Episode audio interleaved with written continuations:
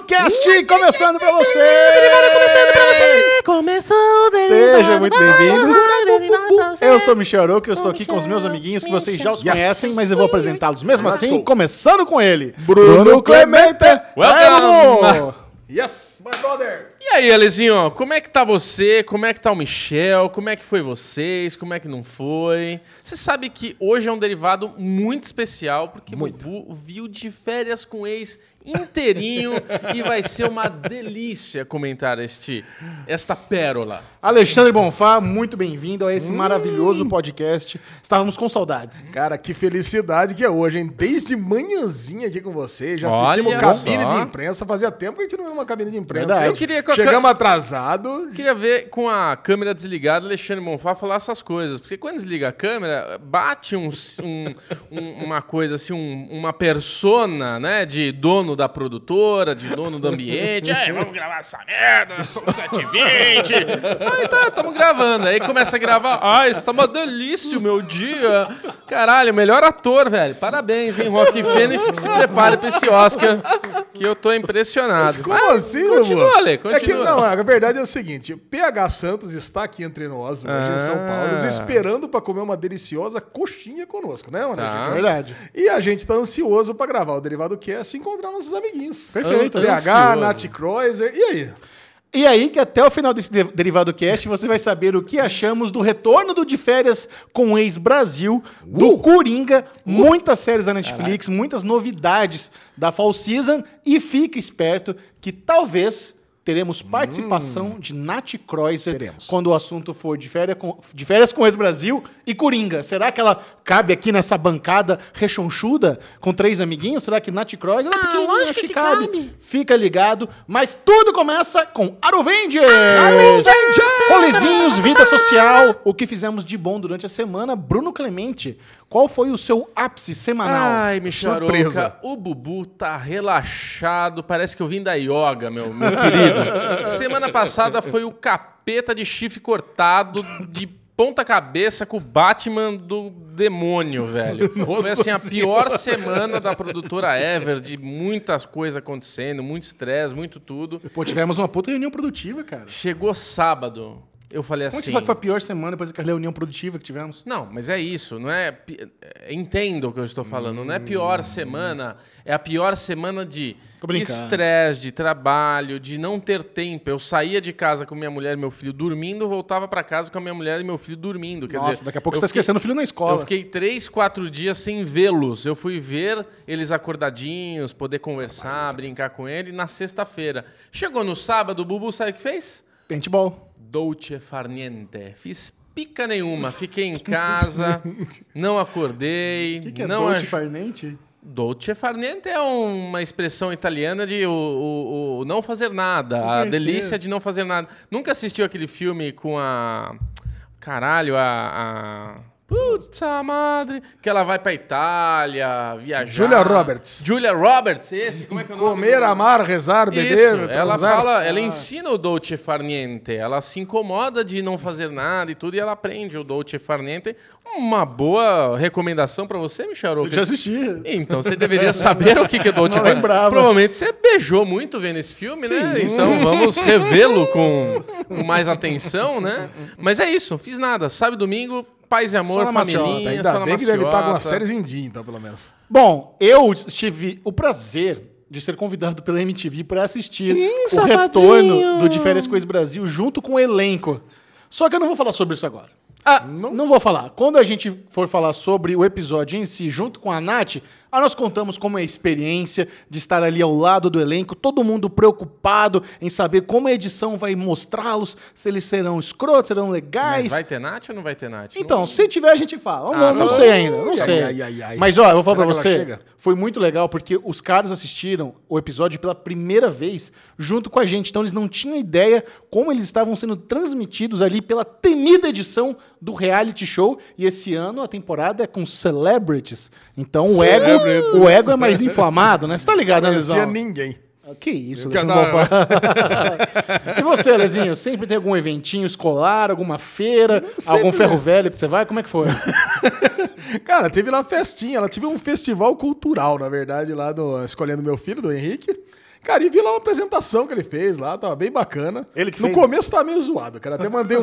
mandei, sou obrigado a confessar que eu mandei um vídeo pra vocês Mandou que eu um tava de saco shade cheio. forte, né? Cara, a escola do meu filho lá é gigante, né? É enorme, cheio de árvores, cheio de É a parques. escola e do- pátios. dos futuros milionários do Brasil. Exatamente, até a escola do Big Little Lies lá. Tá. Cara, aí, de repente, cara, o pessoal me bota pra tocar lá um, um grupo do ukulele, mas no pior lugar possível, um sol enorme, todos os pais lá acomodados, tocando ukulele. Eu mandei um vídeo pros meus amiguinhos, né? Falei, caraca, como é que esse pessoal tem coragem de cobrar essa mensalidade e botar esses pais Ô, com louco. tanto salão, com tanto negócio? né? Eu tava Cadê o ar-condicionado? Cadê o ar-condicionado? Cadê o garçom? Cadê o, cadê o, O cara achou que foi, o cara Cadê achou que foi pro Cancún Petit Resort four? All Cadê o Inclusive. petit four? Cadê, sei lá, Você cara? queria biscoitinho de goiaba? Ah, sei lá, cara, tá de saco cheio, lá tá com ácido úrico atacado, tá, meu, A gota gotando. a gota gotando. Não vou nem, não, nunca, prometo que eu não falo mais de problemas de saúde meu aqui nesse Tereva do Cast, mas, enfim. Aí depois eu entendi o que aconteceu. O grupinho lá era só a abertura do festival. Ah. Depois todos os outros ambientes da escola estavam preparados para que uma classe já assumisse o seu papel. E o meu filho, um dos salões já estava lá todo enfeitado com a florestinha e ele fez lá o show musical dele. Mas ele tocou ou cantou? Não, dançou. Dançou. Dançou, cara. Pô, dançou certinho É? lá. Tem um videozinho dele é dançando. Não é descoordenadinho? Não, não, dançou bem. pra- Não, bem? ele dança desde criança. Ah, que bom. Ele ia- desde criança ele vai no samba, ele toca bumbo. Cara, o negócio é Essa impressionante. criança boêmia. Eu queria ver. que isso? Eu queria ver o Alezinho no começo desse evento, com essa descrição de um elefante com um prego na pata. Imagina a cri- a criancinha lá tocando, né? Ficou um mês ensaiando. Mas Que bosta essas crianças tocando isso! E os pais do. Né, o cara filmando do lado, o pai do menino olhando. Ele Assim, é aquele. se lenhador aqui. Olha com essa porra! Traz uma Heineken pra mim, eu menor! O pior é o seguinte, Bubu, não foi, não foi bem isso, mas tem um, um professor que também é um pai do aluno. E eu já fui na casa dele lá, que teve festa do filho. Aí ele veio me cumprimentar, não sei o que lá. E aí, cara, tu- não, tudo bem, né? Mas porra, mas podia ter colocado dentro de um salão, né? Nossa, pra- deu bronca no cara. Sabia, sabia que ia ter isso. É lógico. O Ale só Johnny- um Johnny. Depp. Johnny Mas, Depp. o- mas o legal foi o seguinte: a apresentação do Henrique foi maravilhosa e depois teve um teatrinho da turma seguinte do Henrique. Aí me deixou muito impressionado. Porque a escola é bilíngue e a galerinha, todo mundo falando inglês, cara. Uia! Cara, pô. É, é- a Little ideia é essa, né? Não, cara, é seis anos, Pra sete isso que anos. você paga 10 mil reais por mês. Não pago 10 mil reais, não. Pago a mesma coisa que você, Bubu. Não vem querer, não vem querer tirar onda, não. Tá, um Aí eu- livro, um livro aberto agora, o derivado. Só que é o seguinte, bom, tudo bem, a gal- a galerinha, todo mundo falando inglês, você vê a professora de, do lado ali rindo, sorrindo. Eu vou confessar uma coisa, o meu inglês é aquela merda, né? Não, seu inglês é bom. Não, não entendi nada. Nada do que as crianças falaram, nada. Mas ok, achei que tivesse sido só eu, né? Aí eu perguntei pra Lu depois no final, mas aí você entendeu alguma coisa? Ela falou, não, nada.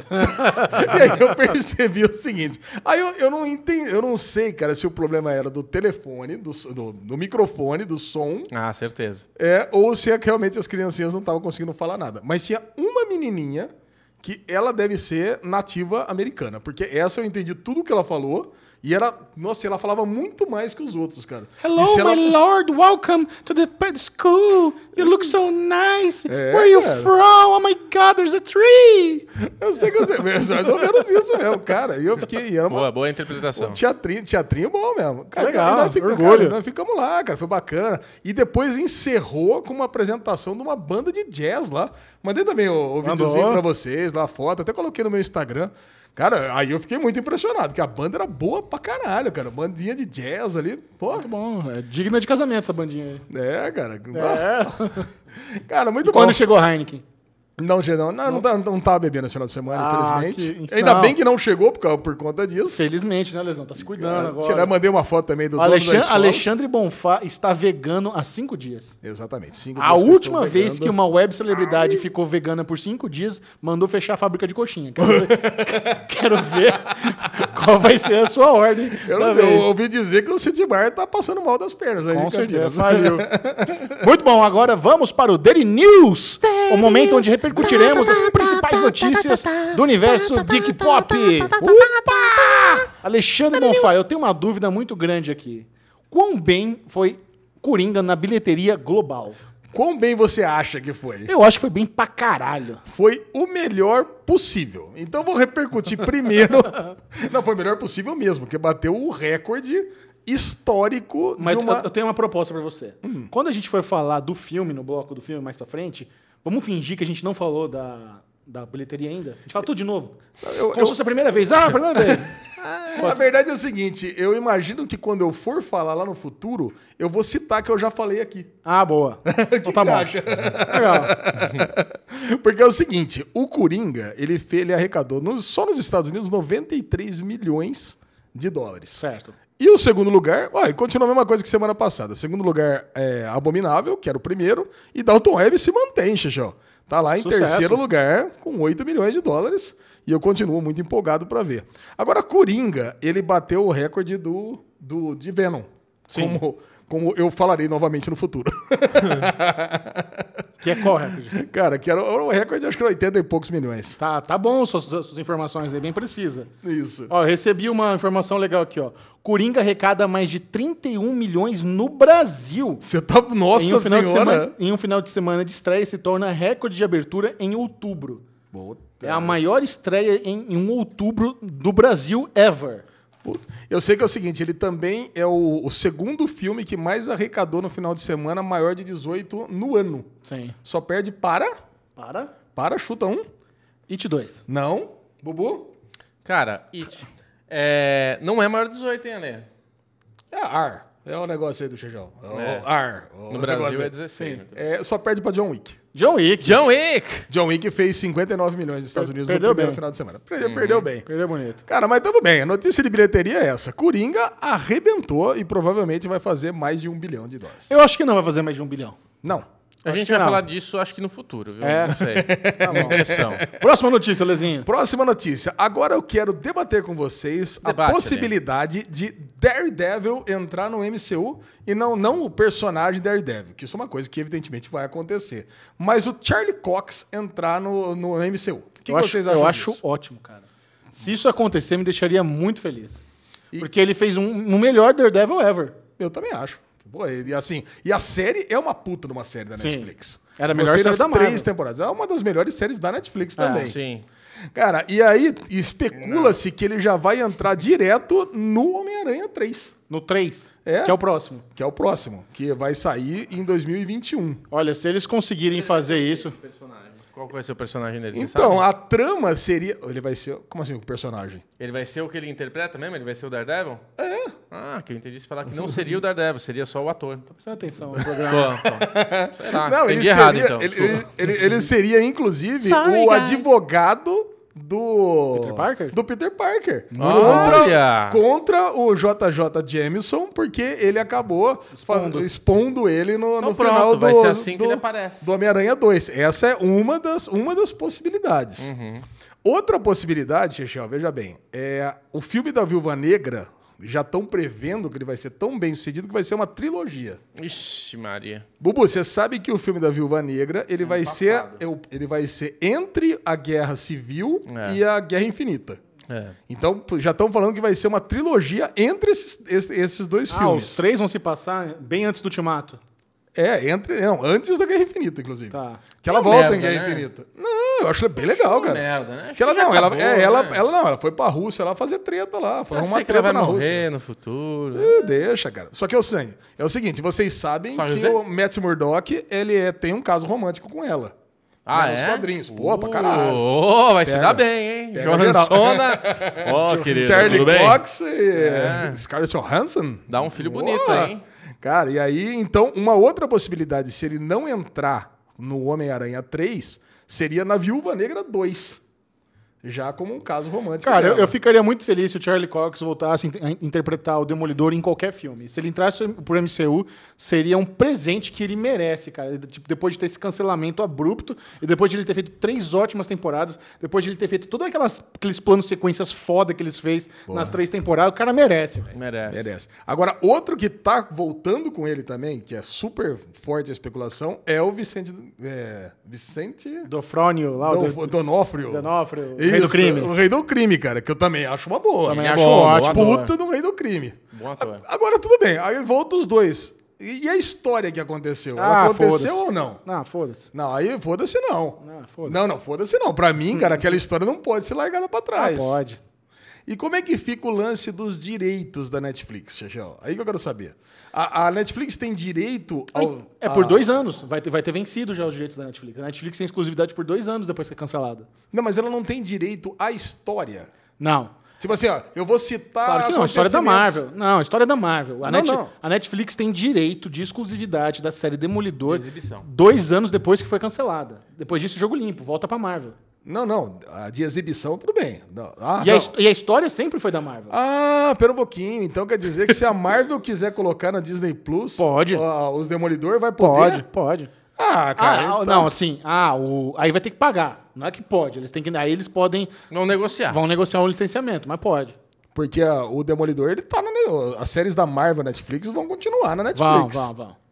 Hum. Então, porque aí vem a nossa próxima, a nossa próxima notícia aqui. Que parece que a Disney teria Hum. proibido anúncios da Netflix em todos os seus canais. Que é a ABC, é Freeform, CNN. CNN. A Disney quer falir a Netflix. Cara, né? eu não julgo. Eu não julgo. Eu penso assim, se eu sou dono da Disney, vamos supor assim, você acha que o Omelete ia achar legal fazer propaganda do Dório Cinema no Omelete? Tem que pensar assim, entendeu? A partir do momento que você tem uma empresa, para que, que você vai fazer propaganda do seu concorrente?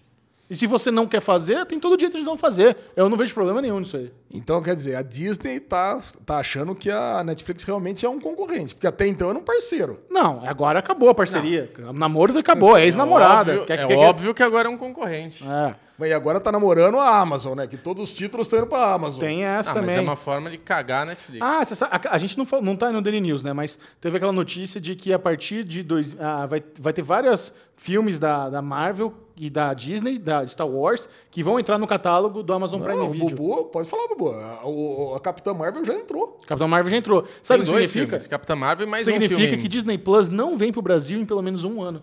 Então, enquanto não vem, eles já estão ganhando dinheiro de outro trouxa que tá pagando pra eles. É que a Verdade. Amazon, a Amazon pega todo mundo, né? A Amazon, por exemplo, passa Game of Thrones na Europa. A Amazon Ah. consegue fazer esse tipo de acordo. Entrou e entrou Glass também. Glass? Glass. Vidro na Amazon Prime. Que não tem nada a ver com nada. né? Tudo bem. Não, mas são dois lançamentos foda de, de estarem na A gente tá Amazon. falando de Disney, Marvel. Ah, eu sei, é que o Ale me perguntou. mas tudo bem, se bem que no Brasil a distribuição de Glass foi da Disney. Olha aí, tá vendo? É, tem Toma tudo a ver Pronto, mesmo. pronto. Não, então tá bom. Cara, mas enfim, eu gostaria, pro meu gosto, eu gostaria que a história fosse preservada. Ah, seu gosto, Ale. Pra- meu tô gosto. brincando, tô Que a brincando. história fosse preservada, que os personagens entrassem todos. Entendeu? Então, Até Luke Cage. Até, Não, não, esquece até, Luke Cage. Até Punho de Ferro. Não, que mané unha de Jessica Neno. Jones. que- principalmente, que é a minha lá, personagem cara. favorita disso Agora, tudo. ixi. eu gostaria, cara. Eu gostaria. que- Próxima notícia, deixa eu falar. Ô, louco. Vamos lá. Tropeçou. Já que vem um monte de notícia aqui, especulações bacanas, vamos para mais um spin-off de The Walking Dead. O canal AMC anunciou o seu mais novo spin-off, ainda sem título. É muito louco, né? Os caras estão divulgando esse spin-off pra caramba. Soltaram foto, passaram o trailer na Comic Con de Nova York nesse final de semana. E eu assisti o trailer. Vamos combinar uma coisa? O que que... Calma, deixa eu te Ah, explicar. vamos combinar uma coisa? o que que você quer falar? Um derivado a gente não fala mais de Walking Dead? É puta sucesso, velho. Já foi. Não, calma. Mas é legal. Não, é legal, é legal a gente falar isso porque é o Que que seguinte. é legal, Michel. Esse novo spin-off de The Walking Dead, o ângulo dele é trabalhar a, a primeira geração nascida no apocalipse zumbi. Ou seja, vai ser The Walking Dead Teen. Ou seja, vai ser uma merda. Puta que pariu. Vai ser uma merda. Você vê o trailer, dá um desânimo. Foi aquelas crianças lutando no apocalipse zumbi, aí tem medo de furar a cabeça do zumbi e vomita. de- Cara, parece ser muito zoado.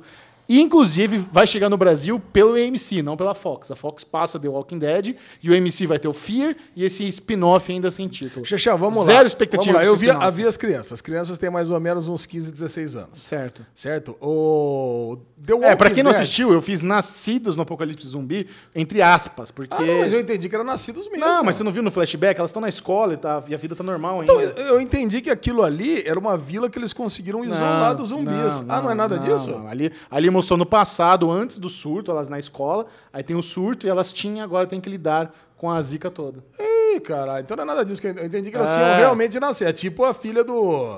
A filha do Rick lá. Isso. Qual é o nome da filha Judi... do Rick? Não, Judite. Judite. Ah, a Judite nasceu. A Judite nasceu. Foi. Seria legal. E aí sim seria um ângulo legal. As crianças realmente nascidas. Porque no The Walking Dead, no, décimo episódio, no primeiro episódio da décima temporada, você vê uma interação entre, entre as crianças ali do grupo. Eu acho que eles meio que estão preparando já The Walking Dead para ter um outro spin-off dessas crianças, com a Judite líder mais velha no futuro. Cara do- Tá animado pra essa? Você assistiu? Pô, tô adorando, cara. Nossa, é muito bom. Ah, eu vi, eu vi o trailer. O trailer não é ruim, não. O trailer Eu é- achei horroroso. o Você trailer. achou horroroso? Achei o trailer? horroroso.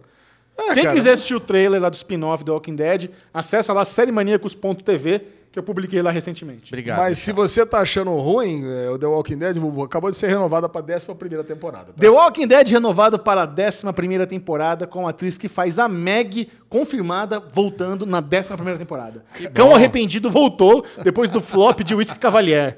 É isso aí, moça. Caraca, o Whisky bom. Cavalier não teve um piloto ruim, né? Não teve piloto ruim. Cara, ia- mas tava na cara que ia acabar, né? É. Essas fórmulas de TV aberta, não, parece É que foda. nada mais dura, né, cara? E o interessante também é que a- o retorno de The Walking Dead, os primeiros episódios, eles vão trabalhar a saída da. Da Naya Guria. Não, da, da Naya Guria. Da- da Michonne. Michonne? Michonne vai sair Ah, vai série. sair também? Vai sair também. Não sobrou ninguém. Tá, quem o último Sobrou que um ficar... grande ninguém se importa. Apaga a luz. The Walking Dead, pelo amor de Deus. Bom, você vai falar de The Walking Dead na Vou comentar sobre o retorno da décima temporada que Vai eu que eu assisto. tô querendo saber muito. Próxima notícia, Lesão. Saiu também o trailer de Aves de Arlequina, ou Aves de Rapina. Ah, cara, mas você viu qual que é o subtítulo do Aves de Rapina? Nossa, negócio esquisito, A, hein? a fabulosa emancipação da Alerquina. Cara, isso Que parece... bosta de, de Aves de Rapina, fabulosa emancipação da Alerquina. Não, sabe o que acontece? Tem uma, um quadrinho da Arlequina, só da Arlequina. Aí tem um quadrinho da Arlequina que tem esses subtítulos gigantes, assim. Inclusive tem um desenho super infantil, mas é um quadrinho super violento. Então, eu acho que o lance é esse, quiseram pegar esse gancho. É. Porque é coloridão, é coisa e tal. Mas é um filme, cara, que poderia chamar Arlequina. É. Não tem que chamar. Por que, que chama Birds of Prey? É. Porque você sabe dá que, ela, né? Você sabe que Birds of Prey é um grupo de, de super-heroínas comandado pela Oráculo depois que o Coringa vai lá e deixa ela paraplégica. Sim, E aí- a série Birds of Prey. Acha, ah, é, ah, é verdade, teve uma série. Eu nunca assisti. É, foi legal assistir. Tinha Oráculo, acho que a filha do Batman era o contraponto Não, do é, Oráculo. ah, filha do Batman? Eu acho que era a filha do Batman. É, a filha do general, do comissário Gordon, que é Oráculo, que é, a, não, é a filha Era do isso. comissário Gordon, Isso. é Oráculo, que era a Batgirl. Tá, tá bom. Aí você tem a, aí você tem a Canário Negro, a Que isso? Caçadora. Caralho, negro? Caralho negro? O que é isso? Canário negro, Ah, desculpa. caçadora Nossa, ah, tá- e outras. E, cara, Sim. e todas as heroínas aí do- desse núcleo do Batman acabam entrando num momento ou outro na. Mas eu quero saber of Prey. Mas, qual- é hero- mas são heroínas, realmente. Sim, mas eu quero saber qual é a sua, a sua expectativa para Aves de Rapina depois de assistir ao primeiro trailer. Cara, parece ser uma loucura desenfreada da Arlequina. É só isso. Não... Cara, tô com um cheirinho de cocô no ar depois de ver esse trailer. Tô cheirinho de Esquadrão Suicida, sabe? Aquele negócio colorido. Te- depe- de- esse filme depende 100% da Margot Robbie. As outras personagens ninguém se importa. E eu acho que vai ser um pouco cansativo ver ela o tempo inteiro engraçadinha, charmosa, Batendo, lindona, batendo e correndo e sendo sarcástica. Eu acho que isso vai cansar, cara. Vai, vai cansar. Então, parece ser uma transposição desse quadrinho dela pras telas. E não, cara, não tem nada a ver com Birds of Prey. Zero expectativa para Aves de Rapina. Você nem viu o trailer, né? Nem vi. Por quê? Porque na correria eu não vi. Ah, e na correria. Simples assim, passou. É, É, maratoneiro. lembra a história da semana, pior. E essas foram É, as é, notícias da semana. Na volta, a guerra dos streamings. Boa, era isso que eu queria.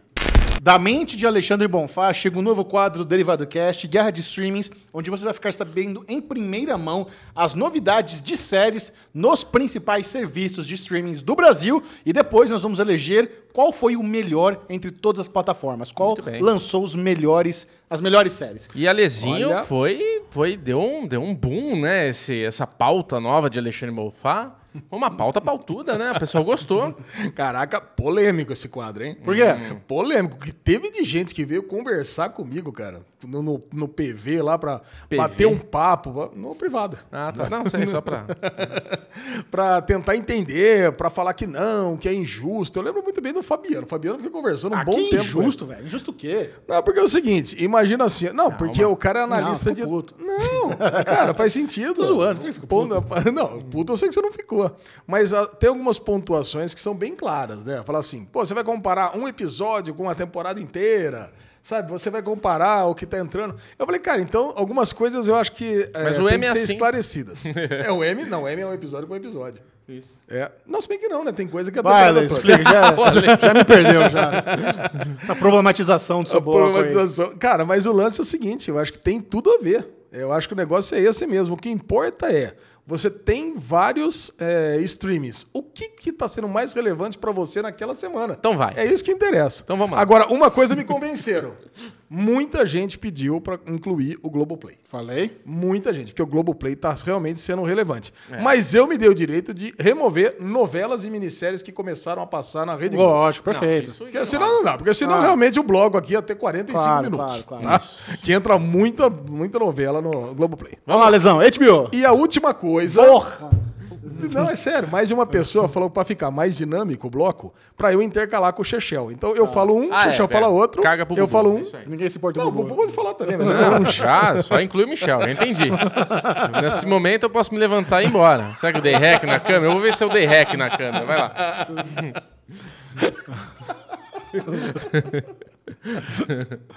Vamos lá, Bubu, você pode falar também, tá? Lógico. Então vamos.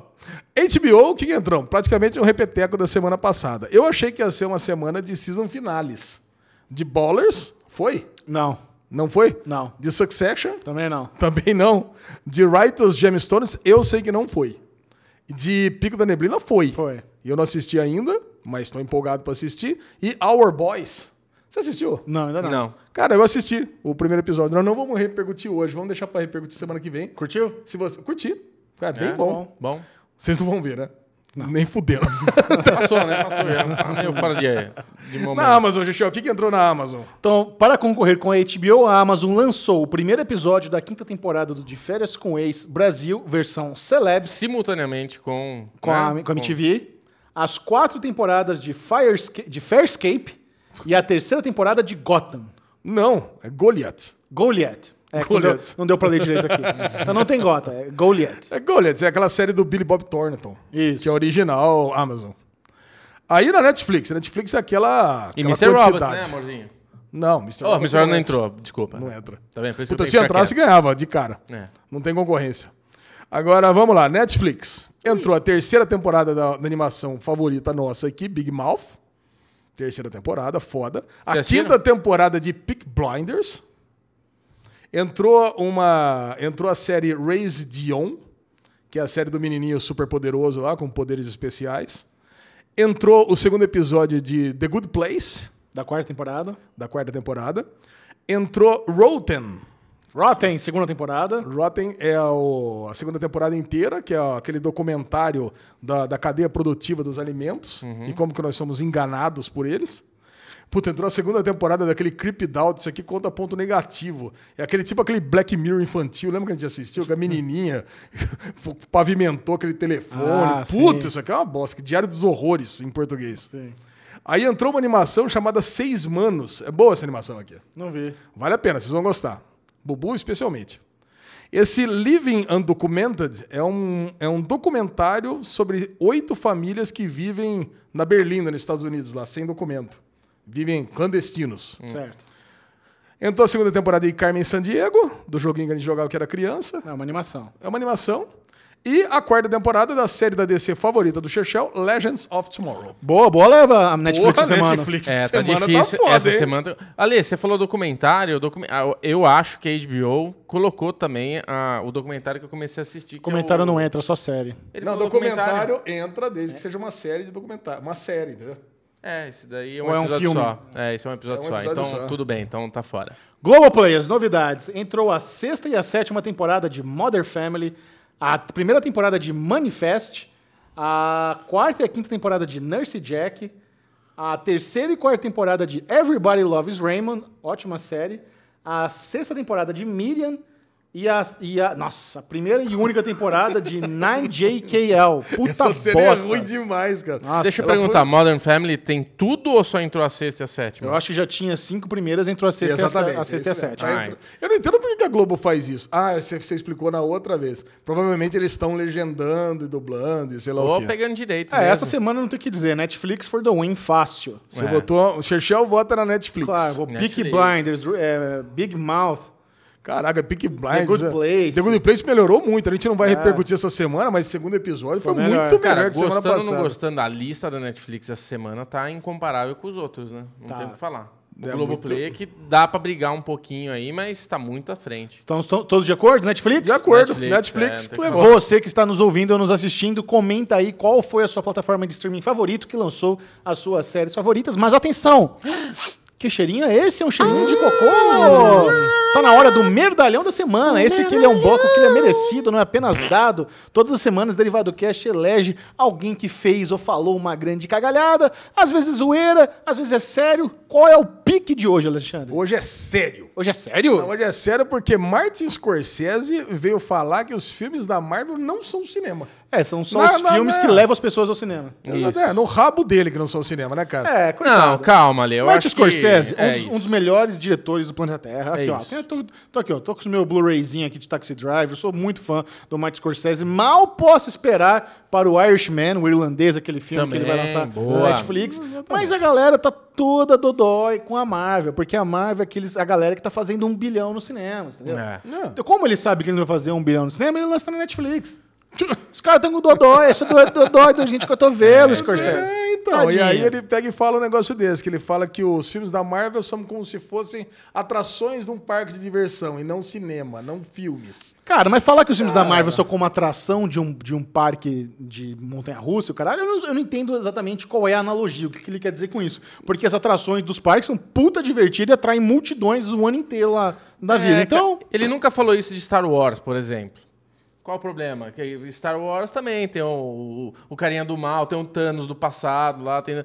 Tipo, é, porque o Darth Vader é aquele... aquele quem que é o Thanos do passado de Star Wars? Não, tô dizendo assim, o é Darth o Imperador? Vader... Você tem aquela coisa do personagem do mal que todo mundo paga um pau. O Thanos é um personagem do mal que todo do mundo pagou um pau. pau. Então o que eu quero dizer assim, Star Wars é também naquela época um filme de parque de diversão, um filme de colorido, um filme tanto faz. Mas tipo, eu acho que o Scorsese é um cara da antiga, é um cara mais, ele- sabe? Eu vejo muito assim, quando você começa a ficar velho, que é o meu caso, que é o seu caso, que é o caso do Michel, a gente começa a ficar mais nostálgico. E o Scorsese tá velho, né? Então ele tem aquela nostalgia da película, do. É um puta diretor, é o que o Michel falou, um dos melhores diretores do mundo, se não o melhor diretor do mundo. Tô ansioso para ver o filme dele, todos os filmes dele são maravilhosos, mas a nostalgia dele causa esse problema de, ah, o CGI, a tecnologia. Então, assim, entendo, mas não entendo. Eu acho que Merdalhão é um título triste para dar para este homem, esse gênio. Eu acho que ele nunca será um merdalhão, então, Merdalhão, entre aspas. O Bobo tá muito isentão, né, velho? Não é isentão. Não se compromete. Tem, tem que respeitar o cara. Tem que mas respeitar é ninguém, um cara é que zoeira. É um senhor. A gente tem que respeitar que é um cara de idade que tem a nostalgia no coração do Eu cinema gostaria- arte. Aqui já percebeu o seguinte, cara, falou mal de filme da Marvel, vai ganhar merdalhão. É, Pode ser, pode Tá bom, ser jornalista da Folha, pode ser Martin Scorsese, falou Boa, mal de Leo. filme da Marvel, ganhou merdalhão. Alexandre Bonfá, Marvetinho, a cueca dele aqui do Homem-Aranha, vão falar mal de Marvel? Ah, pelo amor de Deus, Por né, favor. cara? É Que isso, aí. isso? Boa, então tá. Galera falando, Ganhou, ganhou realizando medalha. meu Muito sonho. bem, mas atenção, às vezes você quer saber se certa série vale a pena ou não assistir, e para isso existe o bloco Derigusta, onde nós vamos fazer uma degustação de algumas séries para você não se empanturrar. Quer saber se vale a pena só o primeiro episódio. E a me primeira nova série que nós vamos comentar, ela é uma atração dos Estados Unidos, não veio pro Brasil ainda, No. que é Carol's Second Act. Yes! Do que se trata essa série, Lesão? Um Second Act. Eu fazia, semana passada eu falei que fazia tempo que eu não via uma série de gag, daquela risadinha delícia, e agora vi de novo, né? Só que essa aqui é muito ruim, né? Não é ruim. Ah, cara, Não essa é, série que aqui é isso. muito ruim. Tem a mocinha lá de Everybody Loves Raymond, pelo amor de Deus. Não. cara. É lógico que é. É que agora eu tô com ela do Demiro, mas é verdade. É, de Everybody Loves Raymond. É, Patricia Eu, assim, Hilton. Imagina-se que essa moça, ela, ela vai fazer sucesso essa série, porque ela só faz sucesso fodido. Everybody Loves Raymond teve quantos? Oito temporadas? Por aí. E aí, Demido, é Demido também? É que eu Demido, nunca... é. Desculpa, Thiago Lourenço, um abraço pra você, coisa e tal, mas nunca vi Demido. Deve ter umas oito, nove, temporadas também. Também, por aí. Ah, Mas a série se trata o seguinte: ela. O second act da vida dessa Carol, que é a personagem da, da Rito aí, da Patrícia Rito, Isso. ela é uma. Ela, ela vai tentar a carreira de médica. Então ela, ela começa. a- ela começa como residente no hospital e a galerinha que está como residente já acha que ela, evidentemente, é uma médica, é, uma médica formada, médica chefe.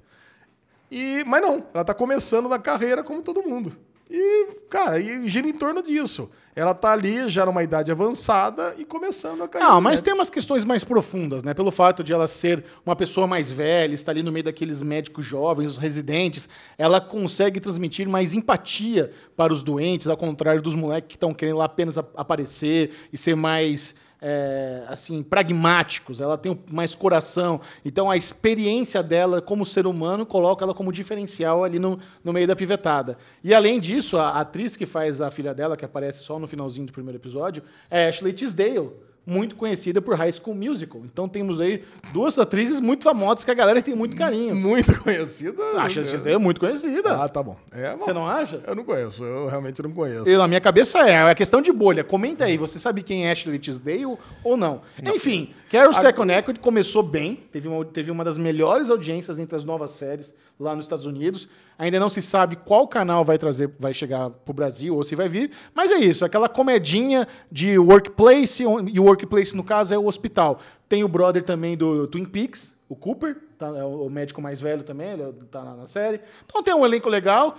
O primeiro episódio eu achei bonitinho, não é nada demais, não é uma comédia brilhante, mas me diverti um pouquinho. Sabe o que eu fiquei impressionado nesse primeiro episódio? Ah. O primeiro paciente, ele, ele tinha enxaquecas, não só enxaquecas, mas auras enxaquecas, Sim. e depois foi descoberto que ele tinha câncer. Olha isso. Então eu me, eu me identifiquei. Eu me identifiquei com o paciente lá. Foi um negócio impressionante. Muito bom, Lesão. Sua nota para o primeiro episódio de Carol Second Act. De 1 a 5, É. um e meio. Um e meio? Nossa, é ruim Nossa, eu demais. dou três. Nossa, achei muito ruim, cara. Imagina. Achei muito chato. Bob Loves Abichola é muito melhor. Ah, é? Muito melhor. Muito mais engraçado, ri em várias partes. Esse eu não ri em nada. Bom, outra nova série que também que fez bastante sucesso na, na estreia é The Unicorn.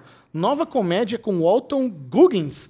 E é, e é muito O louco. Alton Goggins, O Walton Goggins é um cara conhecido por fazer meio que o vilão das séries. Ele fez o, o cara, o escortão de The Shield, fez o vilão em Justify. E agora ele vem interpretando esse ser mitológico que é o unicórnio, né? Que é um cara que ele é viúvo, ele é bonzinho, ele não tem bagagem de, de ex e tem duas filhas, ele é um bom pai e todas as mulheres quer o viúvo. Ô, viúvo bonito, gostoso. Não, o que, que aí- acontece com o viúvo? Não, aí eu vou te falar uma coisa que é engraçada. A gente sempre reclama das séries que tem a risadinha de fundo. Sim. Que tem as gags. Essa não tem. Essa não tem. Sim. Cara, e aí, não tendo, aí você realmente se perde, que você não sabe a hora de rir, né? Você não, cara, você não sabe a hora de rir na série. Então você Ah, fica perdido, porque você não tem muita vontade. Agora, você falou as séries que ele fez, e você não, você não tá assistindo, né? É, The Righteous Gemstones. Claro que não. E ele, mas ele faz um personagem dos mais importantes lá. Acho que é o melhor personagem da série, na verdade, que é o Baby Billy. Que é o cunhado do, do Fred Flintstone lá, do, Ah. do principal, do pastor Ele- principal. Ele fez o, com o Danny McBride a The Principals, a outra série deles na HBO. Ah, verdade. Cara, mas é muito bom. E o personagem dele é muito bom, porque ele que foi responsável pelo sucesso da, da, da igreja, do, do início, né? E depois ele acabou um fudido lá. Então Sim. ele, tá, ele é tipo o antagonista da série nesse momento. E o produtor dessa série, ele é fã de Ballers, que eles trouxeram metade do elenco de Ballers para The Unicorn. que Tem o Robbie Corddry e o Homer Benson Miller, os dois. Aqui, ó, a fotinha deles, você que é ruim de, de nome. Ah, tá. Cara, eu não sei, eu, eu, eu São, achei... são os dois melhores amigos dele. É, eu, eu achei a- o piloto super sólido, achei Não, bom. o Fiquei piloto é bom. surpreso. Essa também é um, é um grande sucesso lá nos Estados Unidos. E eu- essa foi uma das poucas que eu me interessei a ver mais. Não, essa sim. Não, Você é- gostou é- também? Não, esse piloto Ah. é muito bom. É a relação do pai, ele tem duas filhas. E, cara, agora uma coisa que não dá pra entender, né? Todas as mulheres estão pagando um pau pro cara inacreditável. Sim. A hora que os dois casais de amigos deles convencem ele que ele tá na hora dele ter um novo relacionamento, que afinal de contas. Um ano já que Um morreu. ano já que morreu e coisa e tal. E ele teve um relacionamento de 12 ou 20 anos, né? Acho que Sim. é 12, né? 12 anos com a, com a ex-mulher dele. E ele tava na hora de começar. Ele poderia ter pegado qualquer mulher, que todas as mulheres que apareceram na série antes disso deram em cima dele. Não, ele decide criar um perfil lá num, tipo um Tinder lá, né? Aham. Aí, cara, ele vai criar um perfil no Tinder, ele cria um perfil de viúvo. Bobo, se um dia você ficar solteiro, né? Deus que me livre, coisa e tal. Mas você, a primeira coisa que você faz é coloca estado civil, solteiro, é viúvo. Cara, resolveu o seu problema. Eu já vi isso de perto. Ah, você viu de Eu, perto? eu tive um brother que ele ficou viúvo e o cara bombava no rapping, velho. Era inacreditável. A mulher Mas ele gosta de colocou viúvo? Eu não sei, cara, não sei se é uma coincidência ou se ele realmente botou no perfil dele. Mas era. ina- O Dudu, você conheceu o Dudu? O Dudu é viúvo? É. Ah, é verdade, o Dudu é viúvo. O Dudu é viúvo, ele já tá casado de novo, tá feliz da vida. Mas na época ele tava solteiro, eu tava solteiro também. Ele, ele abriu o Michel. rapping dele, velho, é- era inacreditável. Mas o, nunca Bo- vi. o Dudu é gato, né, velho? Tem essa também, é ajuda. gato. ajuda ele a ser o, bonito. O Goggins aí, pelo amor de Deus, né? Estamos abrindo a vida do cara aqui, um livro aberto. O Bubu, Bubu tá, Bubu tá louco pra participar com algo que ninguém se importa. Manda aí, Bubu. Como Michel Cusão. já dá um shade, já dá aquela palmolecida no amiguinho.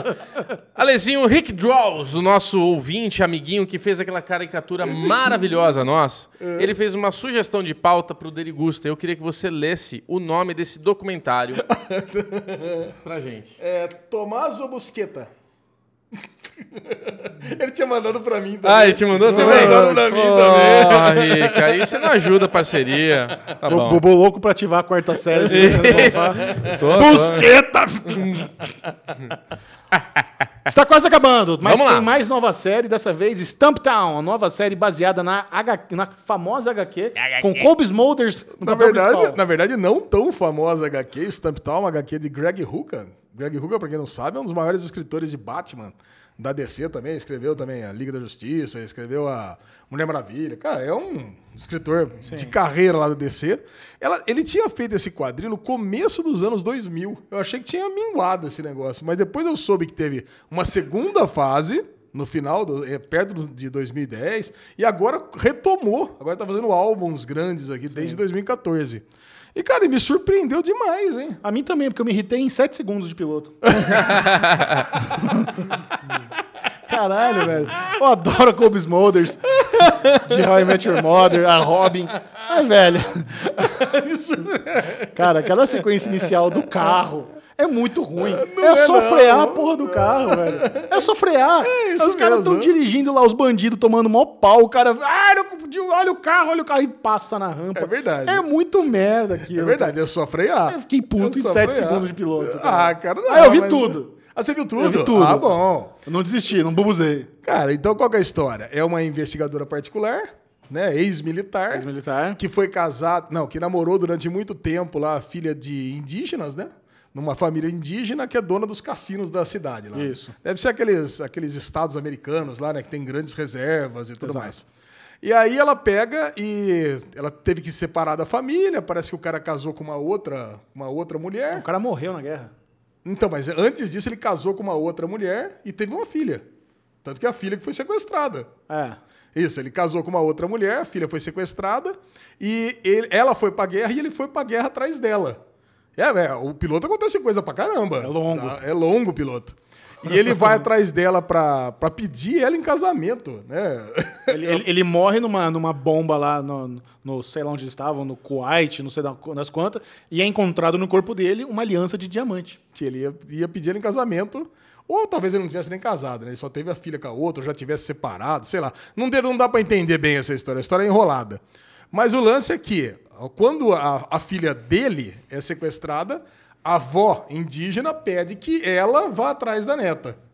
Cara, e, e assim, é uma história de investigação, corrida, ela corre atrás da neta, e a neta foge. Aí no final das contas era o, o namoradinho que estava envolvido com os caras. Puta, cara, é, é uma historinha. A historinha do piloto, ela é cheia de idas e vindas, cheia de twist, mas eu gostei, cara. Achei gostou? legal. Gostei. Eu duvido que você vai ver o segundo episódio. Eu também. Ah, então gostou. gostou muito. Ah, não, a gente não falou. Você vai ver o, o segundo episódio de Unicorn? Vou, segundo unicórnio eu vou. Eu vou também. Que nota você deu pro, pro Ah, não Unicórnio? deu, né? Quatro estrelas pro unicórnio. Quatro? Achei muito bom. Eu dei 3,5. Achei mas muito bom. 3,5. E pra esse Stamp Town? Você também dá um do dois. Dois? Duas não, eu estrelas. dou, dou três estrelas pra Stamp Town. É. Dou- Muito bom. Para encerrar esse bloco, Alexandre Bonfá viu a nova série da Netflix produzida por Michael B. Jordan, criando Dion. Michael B. Jordan, ele faz uma participaçãozinha, você sabe, né? Pequenininha, meio que pra dar Só um pra, nome, só, pra ter, só pra ter foto dele na pra thumb. tentar fazer um negócio, ele é meio que um fantasma, ele é meio translúcido. O lance é que o Michael B. Jordan é o pai do menininho que tem poderes especiais lá, poderes Uh! é, telecinéticos, ele parece que vai ter poderes que ele, ele manipula o plasma, e vai, conversa com fantasma, ele tem, faz um monte de poderes, cara. E o, mas só que no começo ninguém sabe disso. Então tem a mãe, a mãe tá lá com sérios problemas financeiros, é demitida, e o menininho tá na escola, ele tem problema de timidez, ele também, mas só que ele tá numa escola de milionário, não sei, não, não explica direito como é que ele tá naquela escola de rico se a mãe tá tão sem dinheiro. Eu acho que eu imagino que seja a irmã que é médica que paga. Bolsa. Bolsa, talvez. Não, não deixa claro isso no primeiro episódio. Mas é, ele tá tentando lá se enturmar com a galera da escola, então ele, ele vai lá dar um, tentar ó, dar uns, fazer umas manobras de skate e aí já dá aqueles efeito especial lá que ele consegue fazer um, um negócio ali que cai. o, o trailer foi muito desanimador pra mim, Ale. O trailer foi, meu cara, o trailer Eu foi não, ruim eu, não, eu não quis nem assistir por causa do trailer. Eu falei, nossa, olha os efeitos, cara, que horroroso. Cara, eu, eu acho que é o seguinte: os efeitos não são bons do, do piloto, mas a relação da, da mãe com o menino e a relação do melhor amigo deles ali. E assim, e o que eu li da, da, da, da história em quadrinho é que ela vai, vai começar a criação do menino e o melhor amigo dela, que é metido a filmmaker, vai começar a filmar a evolução dos poderes. É um negócio que é legal, cara. Uma, uma, uma história de relação familiar ali. Parece que vai ser um negócio bacana. Não poderia estar mais fora. Não. eu vou assistir mais um, pelo menos. Tem um cliffhanger interessante, ele, ele conversando com o pai dele fantasma ali. Se você está interessado em criando Dion, a crítica completa da primeira temporada já está lá no Série Maníacos. Acesse sériemanecos.tv. Completa. Completa. A Vera Tocantins assistiu tudo, já fez a crítica. Caraca, cara. Ah, Assim que funciona. Agora é o bloco das séries com spoilers, então vamos chamar a melhor vinheta de spoilers do Brasil. Spoilers! Peak Blinders chegou e já acabou a quinta temporada, foram apenas seis episódios. Puta, podia entrar a musiquinha de Peaky Blinders agora. né? Nossa, muito bom. Tan, tan. E Alexandre Monfá, você como mais novo fã de Peak Blinders aqui da bancada, como foi pra você a conclusão da quinta temporada? Cara, a conclusão da quinta temporada não foi melhor que da terceira nem da Ô, quarta. ô, De novo essa história. Mas, cara, mas da quinta temporada foi, foi surpreendente, né? Foi surpreendente. Foi surpreendente de novo, porque a gente esperava ter um pouquinho de paz na vida aí dos meninos. Sim. Mas, cara, a hora que começou a vir facada pra tudo quanto é lado, foi, foi foda. Foi triste, foda. né, cara? Foi triste. Eu acho que o Mindinho foi muito mal aproveitado na série. Tem um ator tão bom daquele pra ficar fazendo só um sotaquinho lá pra ter duas, três falas durante a. Ah, ele ia ser o interesse romântico da Polly, não deu, deu ruim. É, então. Eu acho que ele foi mal aproveitado. No fim ficou caro, porque é um sucesso de Game of Thrones e mataram o rapaz lá com 70 mil facadas, né? Acho Mas, que ele cara. não é caro, não. Você acha que é caro? Acho que não. Hã? Você acha que ele é caro? Acho que sim, acho que, porra. Não, bela mas ator, né? vamos falar da piruetada do episódio, do episódio final, que é o retorno de Alf Solomon, a.k.a. Tom Hardy. É. Depois de ter tomado aquele tiro na cara na praia, que foi na terceira temporada, como É. você se sentiu ao vê-lo em cena? Você ficou surpreso? Foi um, foi um twist legal? Ou você fala, ah, que bosta? Não gostei. E você? É, também não gostei, cara. Eles mencionam o Alf no começo, né? Então eles é, têm tem essa bola levantada já da possibilidade do retorno dele. É. Então eu não fiquei surpreendido porque ele já tinha sido mencionado. E não achei legal, achei forçado pra caramba. Sim, Agora, o que, o que talvez vale a pena esse, retorno dele é o que pode acontecer na sexta temporada. Então, Uhum. já que trouxeram o homem e ele não teve nada na quinta, que ele faça algo de. Aliás, esse é o grande problema da quinta temporada, né? Ela fica dependendo de uma próxima temporada. É. Ela não foi contida. Ah, eu, eu digo mais, já não é só o Alf voltar. No começo, o Peaky Blinders era foda, porque quem morria, tomava um tiro em qualquer lugar, morria. Você pegava a mulher, a primeira mulher dele, a loira lá. Sim. Ela, pô, levou um tiro, você fica pensando, próximo episódio. Ah, não, foi tiro meio que aqui por cima, no ombro, vai voltar. Começo do próximo episódio é caixão. Caixão e vela preta, acabou, meu. Morreu. Agora você pega essa, essa, essa penúltima e última temporada, a primeira vez fizeram com o bigode lá. Pô, você não lembra onde de ninguém. O Arthur. Fizeram com o Arthur, ressuscitou. Pô, legal. Um twist.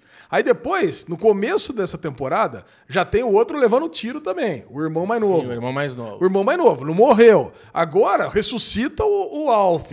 Quer dizer, pô, perdeu a graça. Virou a historinha de, de super-herói. É, eu tô um pouco Sabe? preocupado porque eu acho que a quinta temporada, exatamente o que você tá falando, perdeu um pouco a mão, perdeu um pouco a essência. Perdeu de a coragem. Blinders.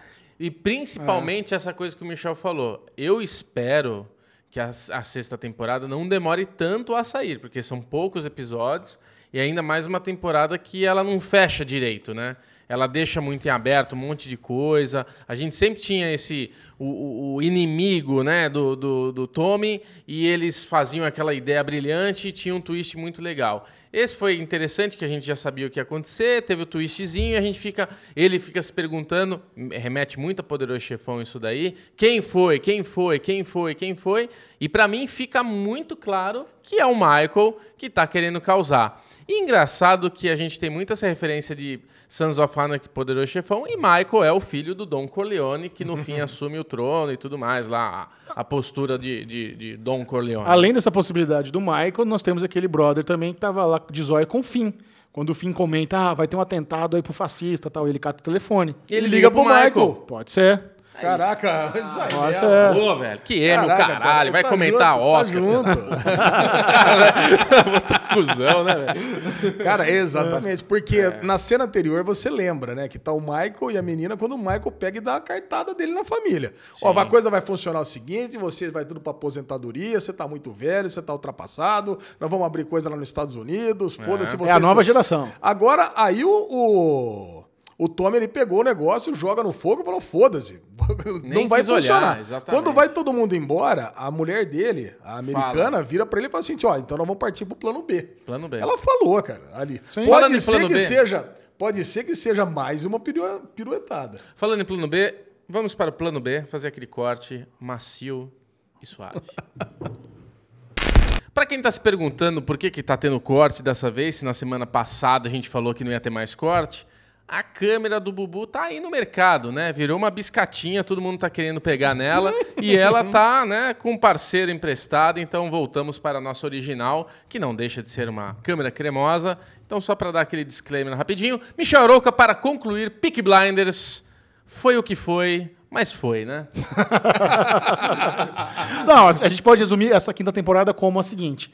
É uma excelente série de uma excelente temporada que não foi a melhor temporada de uma excelente série, mas que vale muito a pena você assistir. Eu fiz uma pesquisa lá. Continua sendo boa. Continua sendo excelente. Eu fiz uma pesquisa lá na aba comunidade no canal do Série Maníacos e descobri que numa amostra de mais de duas mil pessoas, 70% ainda não assistiram Peaky Blinders. É, é chocante, é chocante.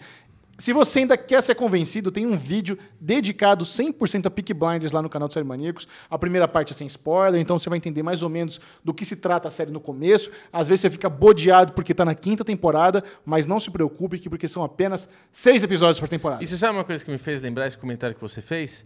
Que você vê a quantidade que não está vendo Peaky Blinders e que não está inscrita nesse canal. Então já aproveita, já que a gente está fazendo isso, se inscreve agora no Derivado Cast, dá like no vídeo, que a gente acompanha os analytics e tem muita gente que acompanha e não é inscrita. Você sabia que você não apertou esse botão vermelho direito? Aperta aí, dá aquele confirma e é nóis. Continua. Isso pra você que está no YouTube, porque às Ah, vezes é você verdade. pode estar no, no, no Deezer, no Spotify, no iTunes, todas as redes, todos os aplicativos de podcast, Derivado Cast, está lá. E agora eu vou fazer breves comentários sobre a série favorita de Bruno Clemente, que voltou para a décima temporada, The Walking Dead. De pra novo saber. a gente vai falar disso aqui. Cara, o começo. eu quero saber. Alguém prime- quer água, As primeiras cenas da décima temporada são muito boas, sabia? Porque. ah, Vamos, larga de ser chato, escuta o que eu tenho que falar. Não, Eu, fala, a escuta. galera fica Não, brava. Calma, calma, Pera calma. Deixa eu pegar o copo, vai quebrar. Você sabe uma coisa que a galera se incomoda? Quando eu corto vocês. Então eu não vou cortar vocês, Não, eu vou eu pegar que você água ouça. pra ler. Eu quero falar com você. A décima temporada começa com a turma lá da Michonne, da, da, da galera, fazendo um treinamento medieval. Olha que genial. A galera toda com o escudo improvisado, com os lanceiros no fundo, com a galera do arco e flecha no, mais uma, uma camada atrás. E eles estão fazendo treinamento com zumbis, treinamento medieval. Com as cara. roupas de Quer motocross, que- né? Não, quer dizer que finalmente terminou as balas. Finalmente terminou as balas. Caraca, depois de 15 anos, terminou as balas. Exatamente. E foi muito bem feita essa cena inicial. Tem umas cenas bonitas, Michonne no, no slow motion, cortando a cabeça dos zumbis, a galera com os escudos, segurando. Eu ia ficar muito feliz, na verdade, fosse eles fizessem a técnica vi- viking do shield wall, da muralha de escudo. Onde está todo mundo com os escudinhos redondos, eles formam três camadas e fazem a parede de escudo, empurram os zumbis. Ah, virou abrem. 300 agora. Seria legal, cara. Uh, Seria mesmo. Imagina se tivesse um Eles professor de história ali nos no Sobreviventes, que ele ensina técnicas de vikings dos sobreviventes. Seria mó legal. E além disso, a temporada também foi marcada com a queda de um satélite. Ô, louco. Tem um satélite. Finalmente também começou a cair. Caiu um satélite lá no meio da floresta, lá perto do Oceanside. E qual que é o problema? Começou a pegar fogo. Pegou fogo pra caralho. Só que agora, The Walking Dead começa no momento ali da, desse universo de paz e prosperidade. E o que nós sabemos sobre paz e prosperidade no Apocalipse Zumbi dura pouco. né? Então, por que tá paz e prosperidade? Mas, Porque eles é fizeram que- uma trégua Não, não, com os sussurradores. Ah, então. Eles fizeram uma trégua com os sussurradores e agora tem as divisas. Cada você fica do lado de lá, eu fico do lado de cá, ninguém invade as divisas do outro e a paz. Ah, vai aparecer um inimiguinho novo. Não é o inimigo, o fogo. Por causa do fogo, eles tiveram que invadir as fronteiras dos sussurradores para conter o fogo. E aí começa a zica, porque a Alpha deixou claro: se cruzar a minha fronteira, você irá pagar as consequências. E o episódio termina com a Carol em fronteiras dos sussurradores, vendo a Alpha lá de baixo, uma olhando para a outra, e agora o bicho vai pegar. Bruno Clemente. Que argumento bom pra ter uma guerra, né? Ah, puta, virou Troia, né? Se você. Ai, uma bosta, Eu velho. preciso perguntar algumas coisas. Por exemplo, como é que eles resolveram a treta do Cal ter morrido e o Cal ia se relacionar com a Beta? O Carl ter morrido com a.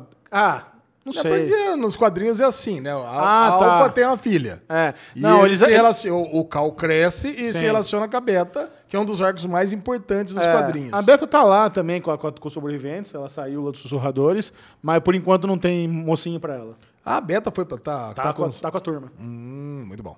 Muito bem, agora, conforme o prometido, vamos falar sobre o retorno de De Férias com Ex Brasil, versão Celebs. E Nath Kreuzer, posso confirmar agora, Tá estará. confirmada, tá na thumb, todo mundo já entendeu. Nath Kreuzer vem para comentar o De Férias com Ex e, na sequência, Coringa. Então, senhoras e senhores, recebam Nath Kreuzer. Conforme o prometido, ela está aqui, Nath Kreuzer!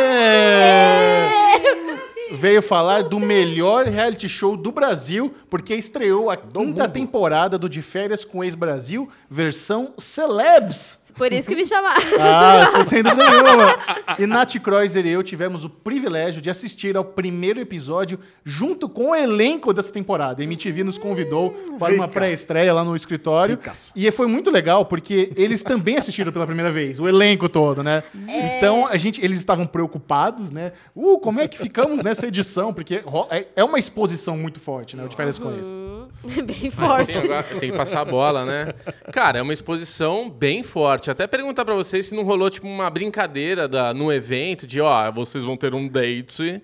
Você com um rapaz que sai da praia, o Michel com a menina que sai do, do- no lugar não sei aonde. Ia ser legal, não ia? Ó, eu confesso que a única coisa de backstage que eu tinha muita vontade era de conhecer o narrador e ele não tava lá. Porra. Puta, esse narrador é fantástico, né? eu ia falar o contrário. Eu ia falar, nossa, é muito ruim o cara. Não, o narrador é que faz toda a diferença nesse reality show. Desde Cada- a primeira vez que a gente comenta de, de, é, de férias com o ex, eu falo com o Michel, cara, esse cara tem as melhores sacadas. E eu queria- Cada temporada a risada dele tá mais louca. Ah, é? Tá. Eu queria saber se, se o tablet também dá choque quando tu toca, porque eles tomam- sempre tomam um susto exagerado. Eu falo, nossa, gente, que forçaram. Eles pediram pra tomar susto, tipo, ó, quando tocar, finge que deu susto ou dá choque neles? Qual Essa que é é uma lance? pergunta que eu tenho bastante, mas eu acredito que tenha, tipo, alguma caixa de som lá que toca, tipo, sirene mesmo, assim, tipo, Eu tenho uma outra teoria. colinas.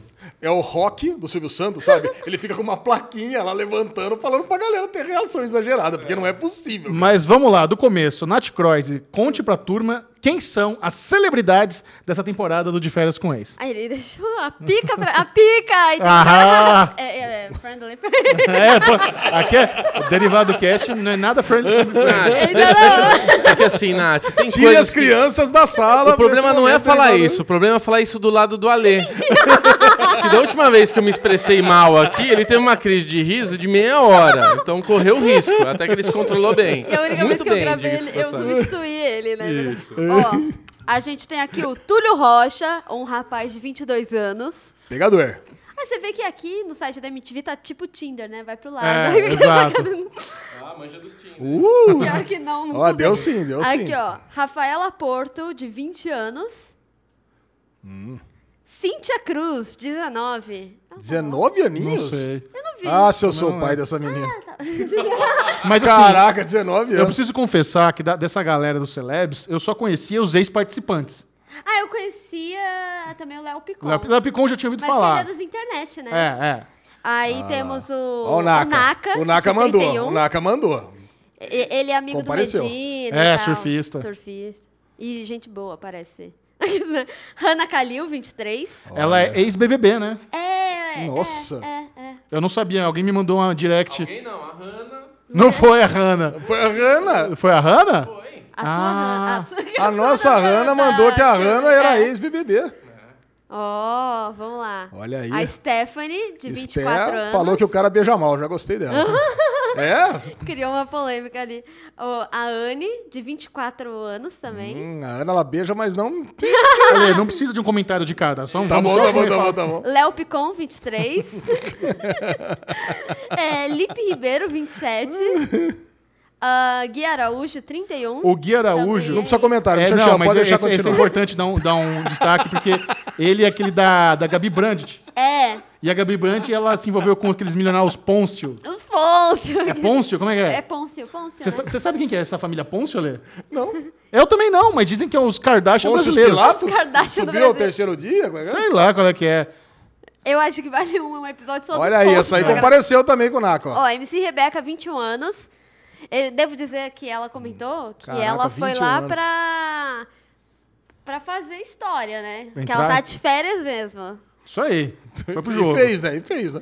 Fábio Beltrão, 31. E são é esses. isso. É. São essas. Aí cada semana entra um esse. Se você não conhece a dinâmica desse reality show, é o seguinte: é um reality show genial, onde não existe vencedores, não Isso- existe isso prêmio. É a melhor, é a melhor parte. E Não, eles colocam. é virar uma celeb É, depois. mas não tem prêmio em dinheiro, por exemplo. Você ganha Big Brother, você ganha um milhão. Se você ganha de. Não tem vencedor, então não tem como você ganhar o de férias com o ex-Brasil. Sai da casa, não vai eliminando. Então, as... Dá, dá. não tem eliminação semanal. O que às vezes eles fazem é uma eliminação aleatória. Fizeram isso nas últimas duas temporadas. Ah, Ah, isso não a- tinha na chegou, né, não tinha. Nas duas últimas eles inventaram isso que é muito ruim, por sinal. Tanto que o menino que saiu voltou, porque ele era um cara que era querido. e Foi, foi uma bagunça. Mas é isso, eles podem improvisar, aí eles colocam cinco gostosos, cinco gostosas, a galera vai se pegando e toda semana entra o ex de alguém na casa. E eles estão lá em Trancoso, é Bahia, Trancoso? Onde é? Bahia, Porto Bahia. Seguro, É, pode vai, vai Segura. mudando. Algumas temporadas chegaram a mudar, mas eu acho que essa é na Bahia. mesmo. Exato. E qual que é a graça do de férias com o ex-Brasil, Bruno Clemente, você que assistiu pela primeira vez? É, não era isso que eu ia comentar, Michel mas eu agradeço pela introdução, foi magnífica, como sempre, né? Menino do Emmy, do, do Oscar, é, é, é everything else. Cara, eu, eu, assim, a minha sensação foi quase assistindo um, um filme pornô. Emanuele, Emanuele. Porque, assim, mas pior que Manoeli. Por? Porque, tipo, ah, eu quero é festa, vamos lá, eu quero festa, bebida, é bebida, vamos beijar nós três. Aí, de repente, tá três pessoas se beijando. Nossa, cara, mas assim, um negócio depravado mesmo. Eu falei, caralho, velho, que, que coisa. Aí começou um flashback das temporadas passadas e eu vi uma montaria ali, eu falei, Uma Montaria? é, eu vi a mulher em cima do cara, lençolzinho, não era tipo Big Brother, aquela, aquele negocinho aquele com fofinho, não, era um negócio pra valer ali, tava no fight. Eu falei, que isso, gente? Rola assim desse jeito mesmo? O Michel falou, eu não acreditei, e é mesmo. E de repente o Naka deu a Nacarolha lá, né? Mandou o Naquinha pra cima e fez o que tinha que fazer. E aconteceu, cara, tô impressionado. tá? No Eu, eu primeiro, assisti até né? o fim. Todo mundo achou que ia bubuzar, Bubu, Não, aonde você assistiu? Isso que é legal falar. Eu assisti na minha casa. Ah, brincadeira, eu sei. Na Amazon Prime, incrivelmente, Amazon Prime está. E, e aí entra na nossa, na nosso, nosso quadro Guerra dos Streamings, porque a gente tem Amazon Prime que transmite simultaneamente, tem um valor muito bom. E a gente tem Netflix que tem Peaky Blinders depois que passou a temporada inteira e daí todo mundo já viu no Torresmo. Eu queimei a largada, Alexandre Bonfá, então volta a bola pro Michel Arouca. Na verdade, você não sabe, Bubu, mas já falamos sobre isso. Ah, Não, Natizinha, fale você. Como você que é uma grande fã do De Férias com como foi esse season premiere? Olha, foi muito interessante. Não, é porque é muito legal, porque você vê a reação deles, por exemplo, backstage. Eles falavam assim, ah, é, tá mais suave do que realmente foi. Tipo, dava pra sentir que a edição deu uma ajudada. Então, tipo assim, se o que você já viu, você achou pesado, pode piorar, sabe? É, não, isso, isso era uma preocupação que eles tinham da, da edição, como a edição vai mostrar, porque reality show tem essa fama de transformar pessoas em vilões, em escrotas ou em bonzinhos por causa da edição. Mas tem uma, uma história aí por trás, falam que às vezes eles utilizam algumas coisas que não necessariamente você falou daquela pessoa. Fazendo a montagem, é, né? tipo Sim. assim, a gente brigou. Ah, aí eles pegam um, um trecho que eu falei, sei lá, do Bubu, tipo, ah, eu achei o que ele fez nada a ver. Um exemplo, X. E aí fala como se fosse da nossa treta. Sim. Eu achei o que ele fez nada a ver, entende? Sim, com certeza eles fazem isso. Mas e, e tem um agravante, né, entre aspas, de ser uma versão com celebs, que é muitas pessoas com muitos seguidores, tem gente com Ego. 6 milhões de seguidores no Instagram, 4 milhões. Então é muita gente com ego. São pessoas que estão acostumadas a vencer, a ser bem-sucedidas. Aí eu escutei o, o milkshake chamado Wanda com a Stephanie e com Naka. E ela contou que em algum momento rolou uma carteirada de falar: Ah, eu tenho muito mais seguidores que você. Aí eu quero ver se isso vai entrar na versão final. Ai, queria, Você né? acha que entra ou não?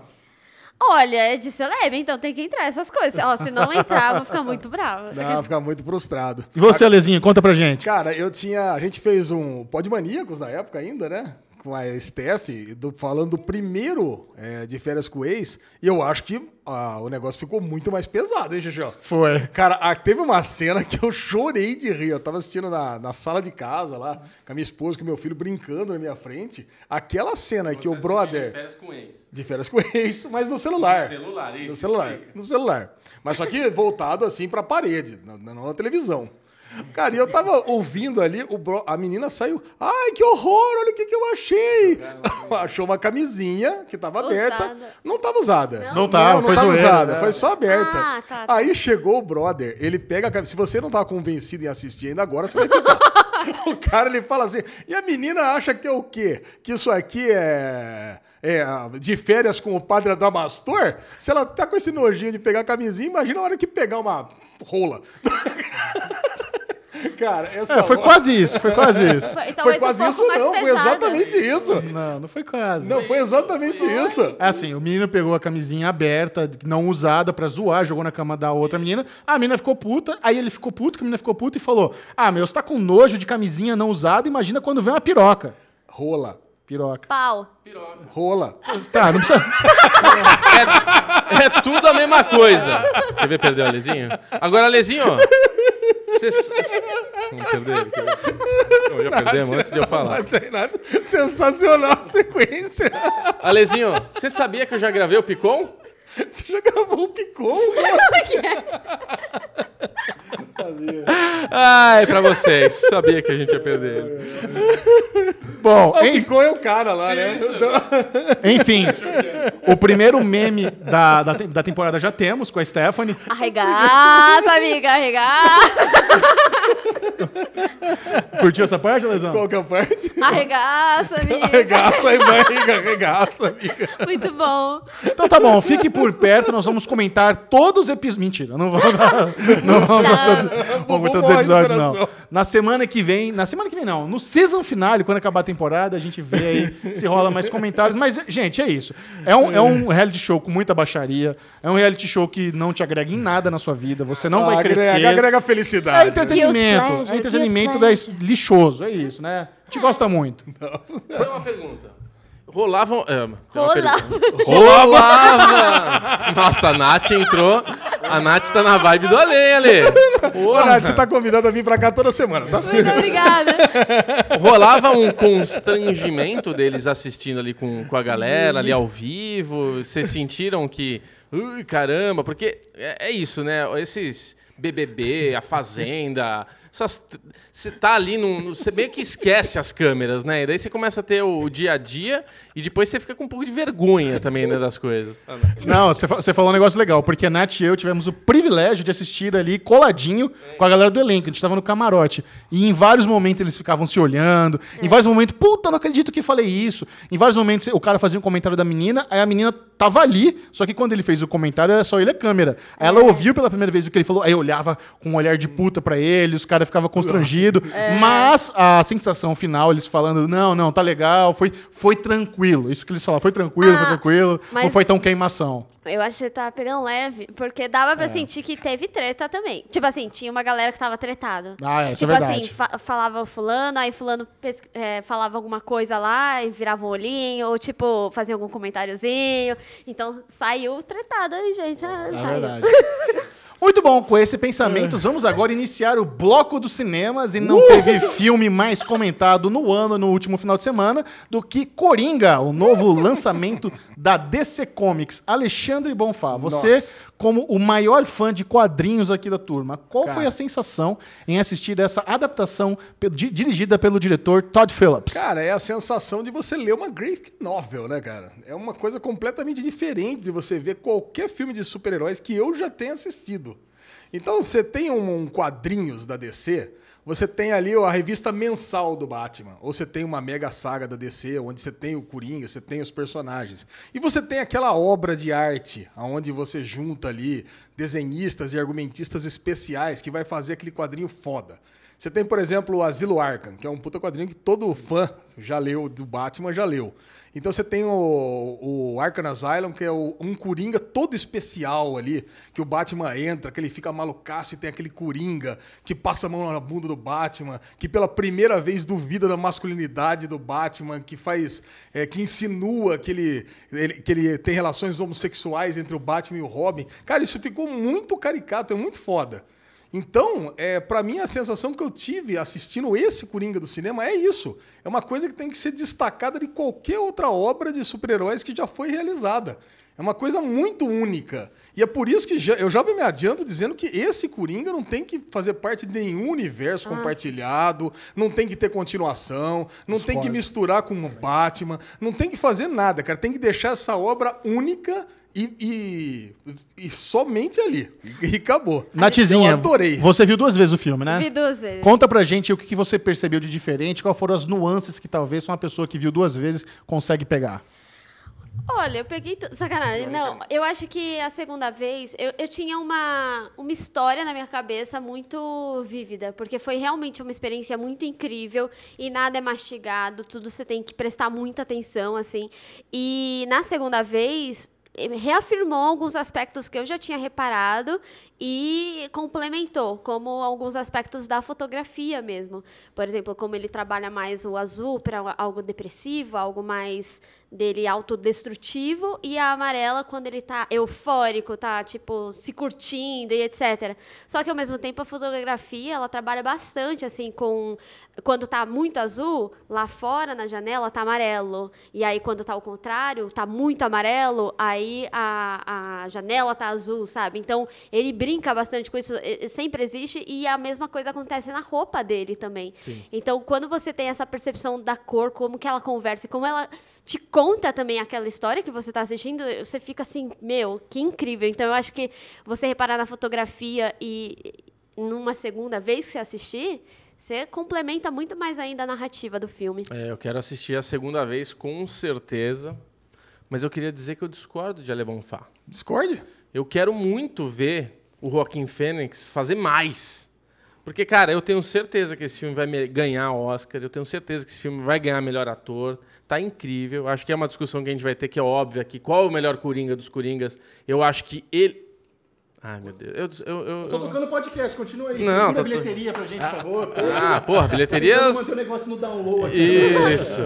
Ah, porque eu não tô vendo que você tá. Mano, toda vez que eu tô falando, vocês querem no paralelo aqui. Não, é o DR rolando aqui ao vivo. E, mas, cara, é impressionante, assim. Eu, eu fiquei.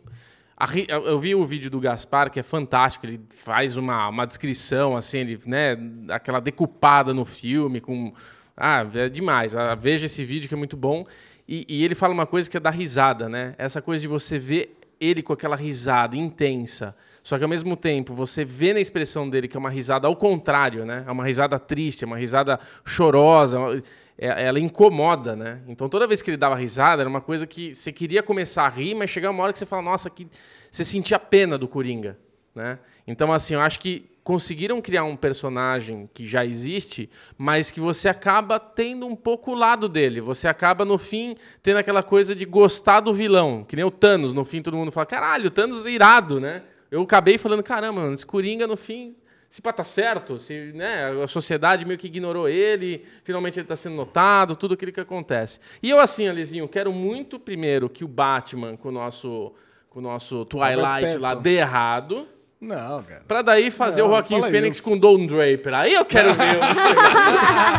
é que, Nath, pra mim não tem ator melhor que Don Draper para ser Batman. Entendo. Não, não, não dá pra ser o menino lá. Bom, deixa eu destacar alguns só... pontos, rapidinho. Só, tá. só o seguinte. Eu acho que. Eu concordo com você. Eu acho que seria um desperdício a gente ter essa atuação tão incrível do Joaquim Fênix em apenas um filme. Eu acho que esse filme ele fica perfeito como a origem até do próprio Batman, até da forma como termina lá, como aconteceu o assassinato dos pais dele.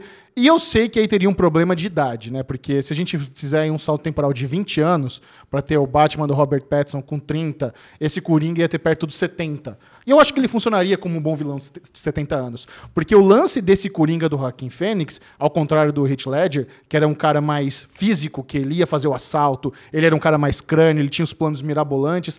Esse Coringa do Joaquim Fênix, ele é mais um símbolo. Ele funciona mais como um símbolo anar anárquico, anárquico é uma palavra? Sim, de anarquia, que inspira Sim. anarquia. Então ele não precisa estar tá lá com 70 anos causando, perseguindo Batman, com aquela pistolona enorme lá da época do, dos anos 90. Então eu acho que funcionaria bem também. E ao mesmo tempo, a gente precisa também tirar o chapéu para descer pela ousadia Sim. em ter esse filme no catálogo deles, porque esse, foi, esse é um filme que ele atrai problemática de todos os láticos. Algumas eu acho legítimas, outras eu não acho legítimas. A gente pode falar sobre isso também, mas até quando o Todd Phillips fez o pitch pro, pro estúdio, ó, eu quero fazer esse Coringa aqui diferente, ele sugeriu a criação de um outro selo, que seria DC, DC Black, DC Dark, com os filmes para maior de 18 anos, para um filme adulto. Mas quando eu digo que a, a DC merece os parabéns, não apenas por ter dado luz verde para o filme, mas também como eles foram coerentes e justos com o marketing desse filme. Olha só, o filme foi lançado em outubro, na fall season. O creme de la creme do cinema americano é nas férias, é em julho, é no final do ano, nos feriados de, de, de Natal. Eles lançaram exatamente esse filme na fall season para não pegar a molecadinha. Até a forma como eles vendem o filme, ó, esse é um filme de Oscar, esse é um filme que ganhou Cannes, esse é um filme complexo, esse é um filme denso, esse é um filme violento, não é para molecada. Então acho que eles foram sim espertos e coerentes. É, tem toda a questão de ter um, uma, a família lá das pessoas que foram vítimas do tiroteio lá do Dark Knight. No, em Los Angeles, então eles mandaram uma carta para Warner, oh, vocês têm certeza que tal? Então eu, eu, acho que deu tudo certinho, foi tudo redondinho. O que, que você ia falar, Lê? Eu ia falar. Eu ia... Ah, não, do sucesso. Vamos falar do não, sucesso. Vamos falar do sucesso. Da, da aposta. Vamos lá. Cara, Imagina que esse é um filme que custou míseros 60 milhões de dólares. Caraca. Custou 60. Quanto fez no primeiro final de semana? Não, não, então, já falar, falando em bilheteria, né? O Coringa, ele fez, conforme a gente falou aqui no, no na sessão de, de Daily News, ele fez 93,5 milhões de dólares só nos Estados Unidos no primeiro final de semana. Certo. Então, cara, isso aqui bateu o recorde do de Venom, que era o filme mais que mais tinha feito bilheteria em outubro de todos os tempos. Que foi mais ou menos, né? Que é uma filme. bosta. Ah, eu, eu, gosto, Foi mal. Eu gosto, cara. Assim, só pra você ter uma ideia, o segundo filme que mais fez tinha sido Abominável, quer dizer, que fez 12 milhões. Todo mundo que foi no cinema nos Estados Unidos foi pra assistir Coringa nesse final de semana. Cara, e o, o, sucesso realmente é um absurdo, mas esse selo adulto, esse DC Não, eu quero saber mundial. Quanto fez mundial? Mundial? Eu acho que foi 240 é, milhões. É, também acho que passou lá com 200 milhões. É, 200 milhões. Cara, vai, vai, cara, com certeza. A gente pode vai... até fazer um bolão aqui. Vocês acham que chega no bilhão? Chega, com certeza. Eu acho que não. Não, porque é de Oscar. Eu também acho que não chega no bilhão, não. Você acha que não chega no bilhão? Cara, mas imagina se chegar... Não, não, só, só vou te falar um, um dado. Ah. Venom chegou a mais de 800 milhões. Então, isso que eu ia falar. Se, é. chegar, se chegar na casa dos 800 milhões, mas, cara, a DC tá estourando champanhe, cara. Vai ser, é um, eu acho que o Liga da Justiça fez 800 milhões, se não me engano. É absurdo, Mas cara. foi muito O melhor que primeiro Liga da Justiça, foi melhor isso. que Mas- Mulher, Maravilha. E foi muito mais. o Liga- Imagina o preço do Liga da Justiça, é muito mais caro. Então, foi melhor que Por isso que eu tô dizendo, se esse filme chegar, se chegar em 500, é festa. Se chegar em 800, cara, constrói uma estátua do Todd Phillips na, DC. Com, com Eu acho que chega e chega fácil. Porque se Venom, que foi uma merda, e todo mundo saiu falando que é uma merda, chegou em 800, Sim. como é que Coringa, que tá todo mundo falando que é mágico, que é fantástico, que é incrível, não vai bater essa É, meta? tem o lance de ser né? maior de 18 só, né? Também tem isso, É, verdade. não, é verdade. 16 na real. Não, mas vai chegar. É 16 no Brasil. É No isso, Brasil, Ven é, Venom é, é. PG-13 e, e, e, e Coringa é, é- é ar, pra maior de 17. Então 16. Então, mas a abrangência é maior, isso ajuda a ter mais bilheteria, né? Mas mesmo assim, Michel, eu acho que, cara, vai bater. Cara, mas vamos lá. Deixa, eu- deixa eu continuar defendendo por que tem que ser uma obra única. O Michel primeiro matou um lance. O Ah. Rock, Joaquim Fênix... Pode falar. Eu concordo que tem que ser único. Ah, Nath, é. Muito bem, Nath. Não traz mais. Quem trouxe a Nath? Cara, muito bem, porque o primeiro você matou tudo. O, o Coringa, ele nenhuma obra ele tem 70 anos. Nunca tem. Eu, eu gosto dessa ideia dele ter sido um vilão que ele passou a vida toda construindo todo esse lance de ter é, criado uma gangue aí, ele ser muito mais psicológico. E o Batman lá, quando ele tem os seus 30 anos, está enfrentando esse Coringa velho.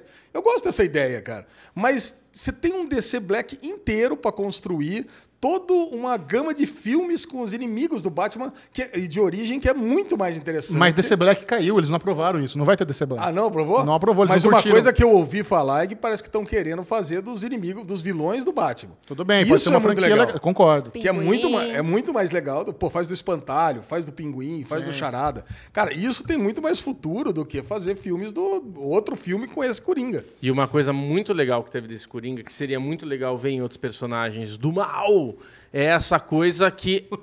é- não, é esse personagem que ele beira o real. Sim. Poderia Não, existir um Coringa toda desse. do real. A forma como eles trabalharam, gente, spoiler, né? Vamos começar, a gente nem avisou, né? Não, mano. Já avisa, né? Avisa. Spoiler! Mas o lance da risada dele ser um, um problema psicológico, Boa, que ele é tem que muito dar um legal. cartãozinho. Neurológico. Tipo, expli- explicou, é, explicou o porquê que ele dá aquela risada descontrolada. Então, assim, tem várias coisas ali que você fala, é um cara doente. É um cara que chegou. no- na- então, assim, é, é muito gostoso de assistir um negócio que você fala, caralho, isso pode ser real, cara. Não, É tem um foda. personagem que ele é muito real, que é, Gotham City. Que parece que é São Paulo. Não, pare- parece, no- parece Nova York. Parece Nova Nova York. York, ou parece São Paulo, cara. Pega aquela escadaria, parece São Paulo. Pega o, o Arkham Asylum, parece que é o hospital da, da, da Avenida Paulista aqui. Pode Porque crer. se você pegar o Arkham Asylum mesmo, ele fica num lugar afastado. Parece um castelo, parece um, um lugar sinistro. Lá não, cara, parece que é um hospital metropolitano. É um negócio estranho, né? Aí o. Então você compra que é uma cidade real. Precisa fazer um Mas corte? você falou que não precisava mais? Falei que precisa- Não, estamos com outra câmera. Ah. Ah, tá contra a câmera. Então, um cortezinho aqui. Alezinho, Alexandre Bonfá, conclua seu raciocínio, por favor. Cara, então, com essa cidade de Gotham, você vai ter que construir um Batman muito mais real. Você não vai poder fazer super-heróis de capas e coisa e tal, do jeito que é a, a Gotham com, do mundo real da DC.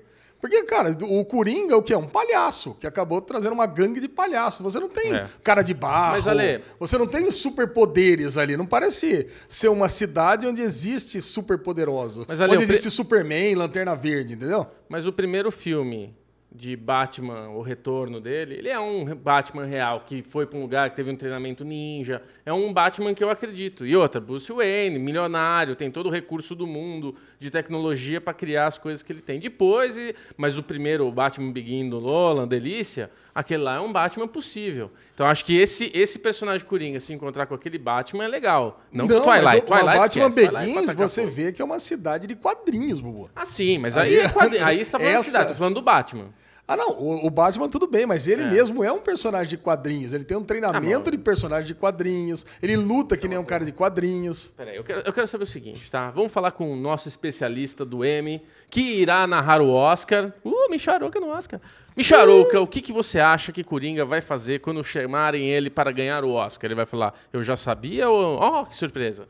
Você tá dando como certo a vitória do Joaquim Fênix no Oscar? Não, Aí eu faço, aí eu volto então. Vamos voltar à pergunta. Nath Kreuzer, melhor Coringa na sua opinião? Ah, pô, complicado. Não, complicado. Não é São fácil. dois muito complexos. Eu- É, tirando o Jared Leto, todos os outros são bons. A gente, a gente tira o Jared Leto, os outros... É, é. Mas assim, eu acho que o Joaquim Fênix, ele conseguiu bater o Bom. Heath Ledger, que era o primeiro até então. Eu deixaria aí- os dois é, deixa os dois no topo. é, é. Mas eu queria levantar aqui duas questões. A gente sabia que esse filme do Coringa iria esbarrar no cânone do Batman. Mas teve dois pontos que eu achei muito curioso. Número um, o que que vocês acharam do Thomas Wayne cuzão? Que isso até então era algo que eu não sabia. E o que que vocês acharam da possibilidade do Coringa ser o meio-irmão mais velho do Bruce Wayne? Não, você não sabia, não. Não era. Nunca foi. Thomas O quê? Wayne, Thomas Wayne, nenhuma obra de quadrinho, ele foi um cuzão. Sim, eu sei.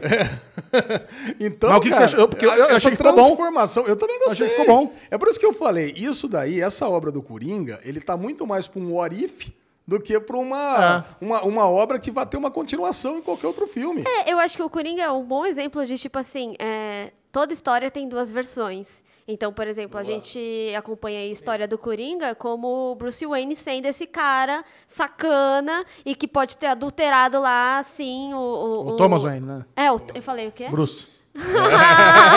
Coitadinho do molequinho, quase foi enforcado Nossa, pelo Coringa. sacana!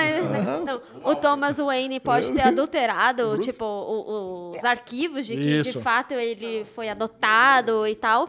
Então, eu, eu gosto dessa versão, É em que o, o mal é o contrário, sabe? Sim. E que o Coringa é um coitado, apesar do que ele faz. É, porque, porque tem gente que não gostou, que, que não acha que, na verdade, ficou em aberto essa possibilidade. Que no final, realmente, o Coringa descobriu que não, a mãe dele era louca, que inventou tudo. Mas, em minha opinião, pode ser isso, mas pode ser também os, os Waynes usando seus recursos para criar falsos registros para não ter essa coisa de manchar o filme da família do, do Playboyzinho, tendo caso com a funcionária. Eu acho que essa é a beleza do filme também, é por isso que ele está sendo tão discutido, porque não é não só isso, mas várias cenas são abertas.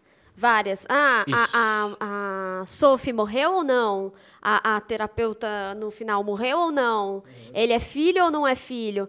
Isso é aberto à interpretação que você quiser, entende? Eu acho que Essa não, né? história toda ela é real ou ele contou lá do hospício? Então, sabe? Nath, é isso que eu queria falar. Eu não vi ninguém falando. Eu falei. Porque... Você falou? Afinal, é mágica. Não, não tive tempo de ver o seu vídeo. Mas assim, é, isso é uma coisa que mostra durante o filme ele batendo a cabeça com um roupãozinho branco de hospício lá. Ele tá preso, batendo a cabeça no vidro. No meio do filme a gente tem isso. No final Um relato, do filme, tipo, ele não foi preso, não mostrou os policiais pegando, mostrou tipo uma legião de palhaços mascarados meio que defendendo ele. Como que ele foi preso? Como que ele foi Nossa, Ah, na calma. prova aqui, Bobo, seria muito fácil. O quê? Cara, nós estamos nós estamos num filme realista, tá? Chega a polícia, dispersa a galera, prende Não. Ale, tudo bem, super realista. Só que ele namorou uma menina que ele não namorou. Sim.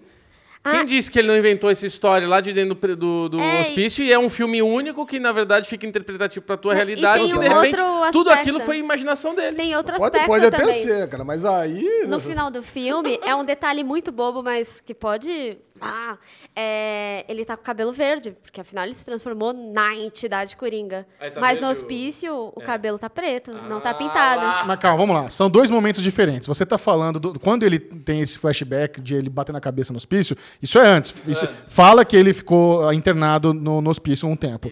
No final, aquilo é um, é um flash forward.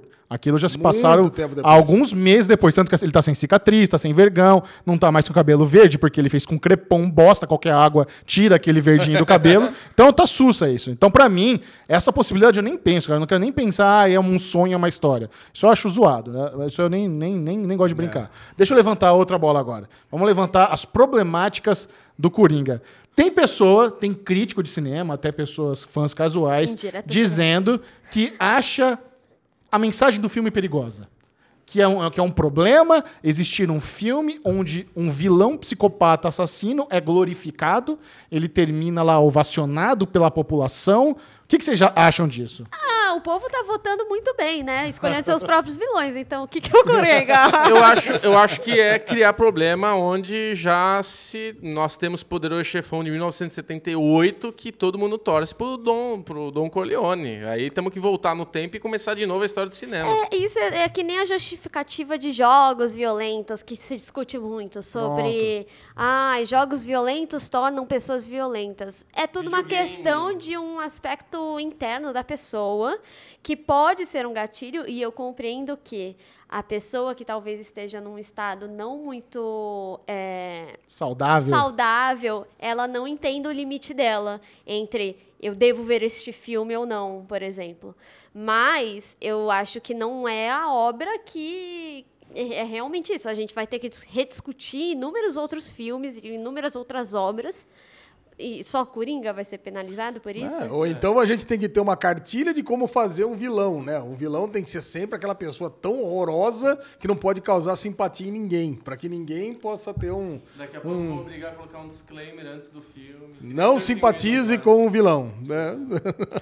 Não, eu acho assim, qual, qual que é o apelido do cinema? Não é a sétima arte? Arte é interpretativa. Eu acho que assim, existem pessoas que vão assistir o filme do Coringa, existem pessoas que vão jogar um joguinho violento e vão se sentir inspiradas a praticar violência? Existe, mas é a minoria. Eu acho que a gente não pode usar a exceção como regra. A gente tem que apreciar a arte. E uma das coisas que a Juju, minha namorada, perguntou pra mim, ela é uma pessoa que sempre me ajuda a, a pensar sobre os filmes, a refletir. Ela falou: por que que será que Robert De Niro aceitou participar desse filme? Né? Porque Robert De Niro, ele até tem um papel lá importante, mas me parece pequeno. Aí, quando eu cheguei em casa, eu fui na minha finada coleção de Blu-rays e DVDs, né? Porque quem mais hoje faz? E eu peguei isso aqui, ó, trouxe pra vocês. Taxi Driver. Obviamente, Todd Phillips é um grande fã de Taxi Driver. Esse filme de 76, ele tem uma jornada do personagem do Robert De Niro muito parecida com a jornada do Coringa. Eu, eu recomendo muito, aliás, eu fui atrás onde dá para assistir Taxi Driver, porque não tem na Netflix, eu fui pesquisar, não tem no Amazon Prime Video, não tem na Globoplay. Você pesquisou no Just Watch? Não, não, pesquisei nos meios legais. Não tem na, na HBO. Adivinha onde legais? tem?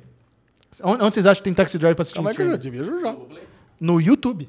Ah, no YouTube? No YouTube. No YouTube E você pode comprar. legal, e você, legal. você Ah, pode comprar por R$ 5,90 Ah, e assistir então- Taxi Driver. Também vai ter. E assim, esse é um filme talvez até mais violento que Coringa. Esse é um filme muito mais pesado que o personagem do, do, do Robert De Niro quer ajudar a personagem da Mirim lá, que é, que é- qual que é a mesma atriz? É famosa, cara. Sim, pô, muito famosa. É. Ela. Aqui a, a, loirinha. Ela, ela tá, tá presa ali num ringue, num ringue de prostituição e o cara sai matando todo mundo, velho. É incrível. Robert De Niro, Judy Foster. Jodie Foster, Jodie Foster juvenil, cara. Então, assim, é isso. A gente tem que. Cada um vai ter a sua interpretação, cada um vai ser atingido de uma forma. Mas eu acho que também a gente não pode ficar limitando arte, cara. Esse, esse é um filme muito bom, muito denso, com uma interpretação muito incrível. O que o, o Joaquim Fênix fez. En- Engraçado que eu nunca tive o Joaquim Fênix no ranking de atores geniais. Eu sempre soube que ele é um bom ator. Eu gosto dele no Walk the Line, eu gosto dele do Gladiador, eu gosto dele em Her. Mas, cara, eu nu- nunca. E ele, ele já foi indicado ao Oscar, se não me engano, umas três vezes. E realmente, Bubu, eu, eu falei brincando, se tem um ano que Joaquim Fênix tem tudo pra levar o Oscar, é, é 2020. Vai É, ganhar. com certeza. Agora, você vê uma coisa engraçada, que acho que é a pura coincidência dos atores, né? A gente tem essa herança de personagens que vão se repetindo com aquele mesmo ator. O Joaquim Fênix, em O Gladiador, ele mata o pai dele com um É. travesseirão. E aqui em, em Joker, ele vai- mata do mesmo jeito a mãe dele, né? Como a Olha gente só. tem também... É engraçado. Ai, desculpa. Olha. Fala, É Nath. engraçado que eu vi dois dias antes, revi, né? Gladiador. Ah, ela não entendeu. Desculpa! o meu relógio. Eu não entendi. Eu revi dois dias antes e dá pra ver uns semi- semi-trejeitos de- É. do, do que ele trabalhou no Coringa, também no Cômodos, né? Sim. No personagem dele. Só que Sim. muito mais contido. É. E, mas dá pra ver principalmente naquele momento que ele tá lá no programa do Murray. Nossa, ele, tipo, tá com o trabalho corporal completamente leve, assim. A gente tem ele meio assim, tipo, tudo como ele faz, sabe? Não, é- De. Ai, ser ma- ou mais afeminado, mais Sim, infantil, mais sim, birrento, essas coisas. É muito legal isso, Muito. sabe? É impressionante. Eu, assim, a atuação dele é impecável. A gente tem até uma discussão que o Michel mandou na pauta, a Nath acho que não viu, ou você viu, que é uma entrevista que ele está dando ao vivo e mostra um trecho que o, o diretor de fotografia compartilhou, não sei qual que foi a treta, e ele ficou extremamente sem graça, porque ele estava ali... Meu, deve ser muito difícil interpretar o, o, o Coringa que ele criou ali, a, a, a atuação que ele fez, porque ele tem que realmente ter essa coisa de conseguir dar uma risada chorando, fazer esse três jeitos, ele emagreceu pra caramba, então ele devia estar num momento muito tenso, deviam estar enchendo o saco dele, e ele deu uma surtada. Só que daí expuseram ele ao vivo, né, Michel, no programa. É, assim, o o que aconteceu é o seguinte: o, o Joaquim Fênix estava no Jimmy Kimmel, aí o Jimmy Kimmel falou: Ah, nós temos uma imagem de bastidores aqui, vamos colocar. Aí mostra o Joaquim Fênix ali no momento de gravação, onde ele começa a ser um pouco grosso com o tal de Larry. Fala, pô, Larry, você get the fuck out of here, não sei o que, não sei. Para de ficar cochichando no meu ouvido tal. Ele tá meio grosso ali com alguém da produção. Aí quando a câmera volta pro Joaquim Fênix, o Joaquim Fênix tá desconcertado, com vergonha, e ele explica: Ah, Larry é o diretor de fotografia, eu tava ali no momento tenso, não sei o que, ele começa a dar justificativas. Só que pra mim isso aí é, um- é um- é uma grande Marketing. atuação. Eu, eu duvido muito que o Joaquim Fênix seria emboscado num talk show, ainda mais num talk show que não é ao vivo, ou seja, vamos supor que ele realmente ficou incomodado, era só pedir para não exibir aquilo.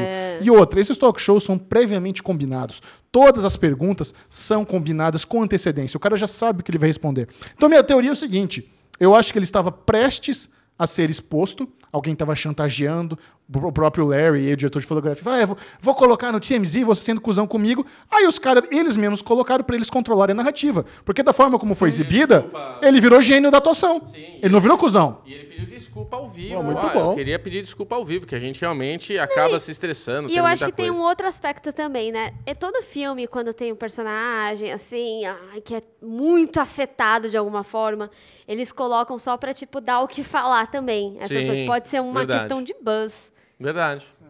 Eu, eu, assim, eu vi uma referência. O Ale falou pra mim que, óbvio, porque ele tá com os três jeitos do Coringa. Mas eu senti uma referência ao Jack Nicholson, eu senti ao, ao- uma referência ao último Coringa, o Jerry Ledger, né? O nomezinho. Heath do- Ledger. De- Isso, é. Só pra nome é isso aí. Ah, Jared Leto com Hit Ledger da Jared Leto.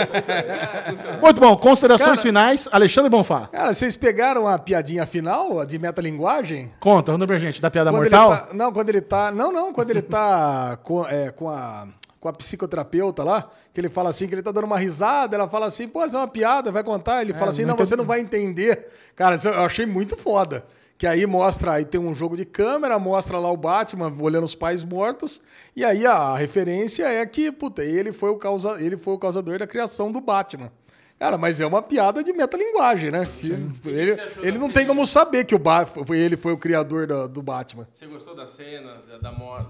Quando falar no podcast, precisa usar o microfone. Desculpa. Quando. é, foi mal, diretor. É, você gostou da, dessa referência, né? Da, da cena do Batman, ele nascendo, né? A morte dos pais, que foi igualzinho. Eu gosto- por um gostei, cara. vestido Isso Coringa. isso reforça ainda mais É. a minha teoria que tem que ser um filme único. Isso é uma obra fechada. Cara, mas assim, de novo, eu entendo, compreendo, mas ser- é um desperdício a gente ter um Coringa tão foda desse pra fazer um filme só. Pode ser por isso que fique para sempre esse Coringa. É, os clássicos Mas assim, assim, eu né? não queria. Eu queria ter mais dois, três fácil desse cara. Ah. É muito. Eu já gosto do Joaquim Fênix. O Michel falou muito bem. O Walk the Line, pra mim, é um filme fantástico. que Ele fez muito bem. Ele no, no- no- como é que é? O Maximus lá, o Gladiador, tá muito bem. Puta, eu gosto muito dele. Pra mim, esse é o melhor filme disparado da carreira dele, cara. Alesão, considerações finais. As notas, então? Fala, você não quer falar? Não tem nada mais pra falar? É isso que dá nota? Não, não, pra mim. tá Você, ótimo. Natizinha, alguma coisa a acrescentar? Ó, eu vou. ah, eu vou. ah, ah, meu Deus, desculpa, eu bati, eu tô toda louca. Eu vou acrescentar só que gostaria que tivesse 20 filmes, gostaria. Acho que devo? Não acho que devo. Mas eu quero ver 20 vezes esse filme, porque cada vez, meu Deus, é incrível, assim, cada, cada detalhe, tudo. Eu tô apaixonada. Eu vou fazer uma previsão. Sabe o que vai acontecer? Filme do Batman, Matt Reeves, Crepúsculo, vai acabar com uma ponta pro Coringa aparecer no Batman 2. Boa, é isso. Já não vai ser mais o Menino Crepúsculo, vai ser o Don Draper. Não, esquece isso. Alexandre Bonfá, sua nota para Coringa. Nota 5 estrelas. Nath Kreuzer. Cinco. Michel Arouca, 5. Bruno Clemente? 10.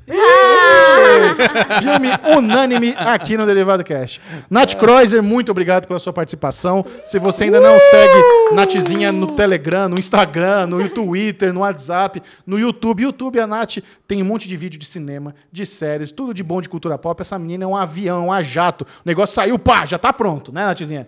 Quase o jato da mulher. Que, da Invi- Mulher Maravilha. Mulher Maravilha. eu ia falar Mulher Invisível Invisível, também. Jato Invisível. Os links todos das redes da Nath estão aqui na descrição. E agora, num passe de mágica, Nath vai sumir. E na semana que vem ela está de volta. Você topa voltar aqui semana que vem pra falar de Projeto Gemini? Volto, Pode volto. Tô falando tudo errado, meu Deus. Tá bom. Então, tchau, Nath! Tchau. Opa! Muito obrigado, Nath Kreuzer, pela participação especial. Vai Papinho dar certo gostoso. Não sei. Papo gostoso de Coringa e de Férias Coisa Brasil, hein, bebê? Ó, eu achei que ótimo. Foi demais. Vamos lá, então. Continua. Com esse pensamento, Alexandre Bonfá, leve-nos para casa. Vamos encerrar esse delicioso Derivado Cast com o quadro Ninguém Se Importa. Essa vai pro Bubu aqui, ó.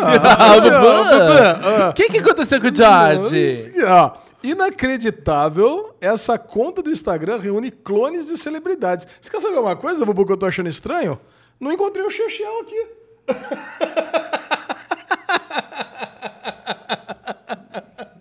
E ele continua ainda lá. Foi bom, foi boa, foi boa. Muito boa, muito E aí, Lesão? Não, o lance é o seguinte: é uma conta do Instagram, que é a conta Semi de la Semi. Você segue essa conta aqui? Não. Mas ela tem pessoas. Semi de la Semi. Olha lá, Semi de la Semi. Gostei do nome. É, Não é Semi de la Semi. Ok. Ah, vamos lá. É, e mostra todas as pessoas que são muito parecidas com as outras. Aqui, ó. Você tem aqui o George Clooney. Você acha parecido aqui, ó? Ah, acho. Você sabe dizer quem é quem? Você George tem aqui Clooney. George Ah, Clooney. claro. olha esse aqui, eu não sei quem é esse cara aqui. É o Caralho, Robbie Williams. Robbie O Williams. Robbie Williams. Você sabe, olha, tem dois caras. Esse aqui ele falou que, inclusive, ele tem uma atividade profissional aqui, como o Robbie Williams. Vê se tem um do Messi. Cara, se canta. tem um cara que é igual ao Messi, acho que em Israel, Olha não lembro onde que o é. cara tá, Lezinho. Ele casou com as mulheres, tudo, falando que era o Ah, Messi. Você esse viu é isso do daí? Irã, é do Irã. Do Irã, cara. ele casou com. Ele, não, ele, ele transou com 23 mulheres Fingindo dizendo que era o Messi. Messi que ia casar com as Depois, mulheres. a, ah lá, o Chechel é, já pegou aí, ó. Olha aí, só. Muito ó. bom isso aqui. Nossa, isso é igualzinho, cara. Samuel Jackson do Pulp Fiction. Samuel Jackson. Olha aqui, Chechel. Você conhece aqui, ó? Rihanna, porra. Caraca, esse Rihanna? daí é o clone dele? Caraca, olha aí, Rihanna. Igual, mano. Ó, tamo aqui, tamo aqui, Robbie Williams. Shakira. Shakira. Parece o Barramalho. Caramba, Shakira é igual, mano. Nossa, Shakira é igualzinho ao Barramalho também. Olha essa aqui, quem é essa aqui? Oprah. Oprah. Caralho, Não quem sabe que quem é é? Oprah, Lê? Caraca, olha aqui. Nossa, o tá. Cumberbatch. Esse não, Cumberbatch não, aí tá ruim. Cumberbatch não É, esse tá parece, uma não. mistura com o Spock, né? Katy Perry, não sei quem é. Aqui eu não conheceria. Esse tá aí, ó, aqui o que você acabou de ver. Selena Gomes também não sei quem é. É, eu sou, sou muito ruim. Olha Mariah essa aqui, ó. né, Mariah Carey. Carey. Ave, mãe. Essa Nossa, é. esse Obama tá horroroso. Parece máscara de carnaval esse Obama. Esse parece. Ai, ai, ai. Olha o Snoop Dogg aqui, ó. Muito bom, Nossa. Lesão. Beleza. Cara, e assim, todo mundo passa bem, quem é, quem é clone, quem não é. O, o, o Messi. Olha, mas Cara, é, ele lá no Palácio de Buckingham. O Fê tem um Sério? clone aqui do Kim Jong-un. Caramba, imagina esse cara Kim com Yong-chon. problema ele não tem. Imagina ele lá tem que tomar palácio. cuidado esse aí, É, né? pois Esse é. aí é capaz de. Nossa, igual. Essa não, Não, tá. nada a ver, Sophie Turner, isso aqui. Nossa, idêntica. Ah, a, Fernan- a Fernandinha do Ok Ok. Fernandinho, ok, ok. Não, não é. É a gente mostra. Mas igual mesmo. Atlanta? Ó, Ou de cima? Angelina Jolie. De cima era o... Jolie. Como é que nossa, é também tá ruim. Eu diria que tá melhor do que ela tá hoje. Vai, né? conclui, Léo. Boa. É isso aí, todo mundo passa bem e é isso aí, é nóis. Bruno Clemente, quem quiser continuar trocando ideia com Opa. vossa clemência, como é que faz? Bclemente22 no Instagram, Bclemente22 no Twitter. Vá lá, siga, se inscreva, que vai ser aquele puro creme Derivado Cast no Twitter também, né, Lezinho? Twitter também. Conte vale? Ale Bonfá Cardoso no Twitter, Derivado Cast no Twitter e Ale Bonfá no Instagram. Passa por lá. Agora, se você quiser mesmo, o creme de la creme, a celebridade, aquela voz crocante que tá nas telas da TNT e da Universal Channel também, é isso? Universal no, TV. No Spoiler Game. Spoiler Game. Onde encontra, Michel Arouca? É só seguir Série Maníacos TV no Instagram. Não sei se isso é um bom sinal, mas tudo bem. Esse foi a- o Derivado Cast. Adeus. A placa do Impala dos irmãos Winchester, como é que é a treta lá que tem as... É isso. É isso, cara. Caiu aqui Acabou! É o espírito.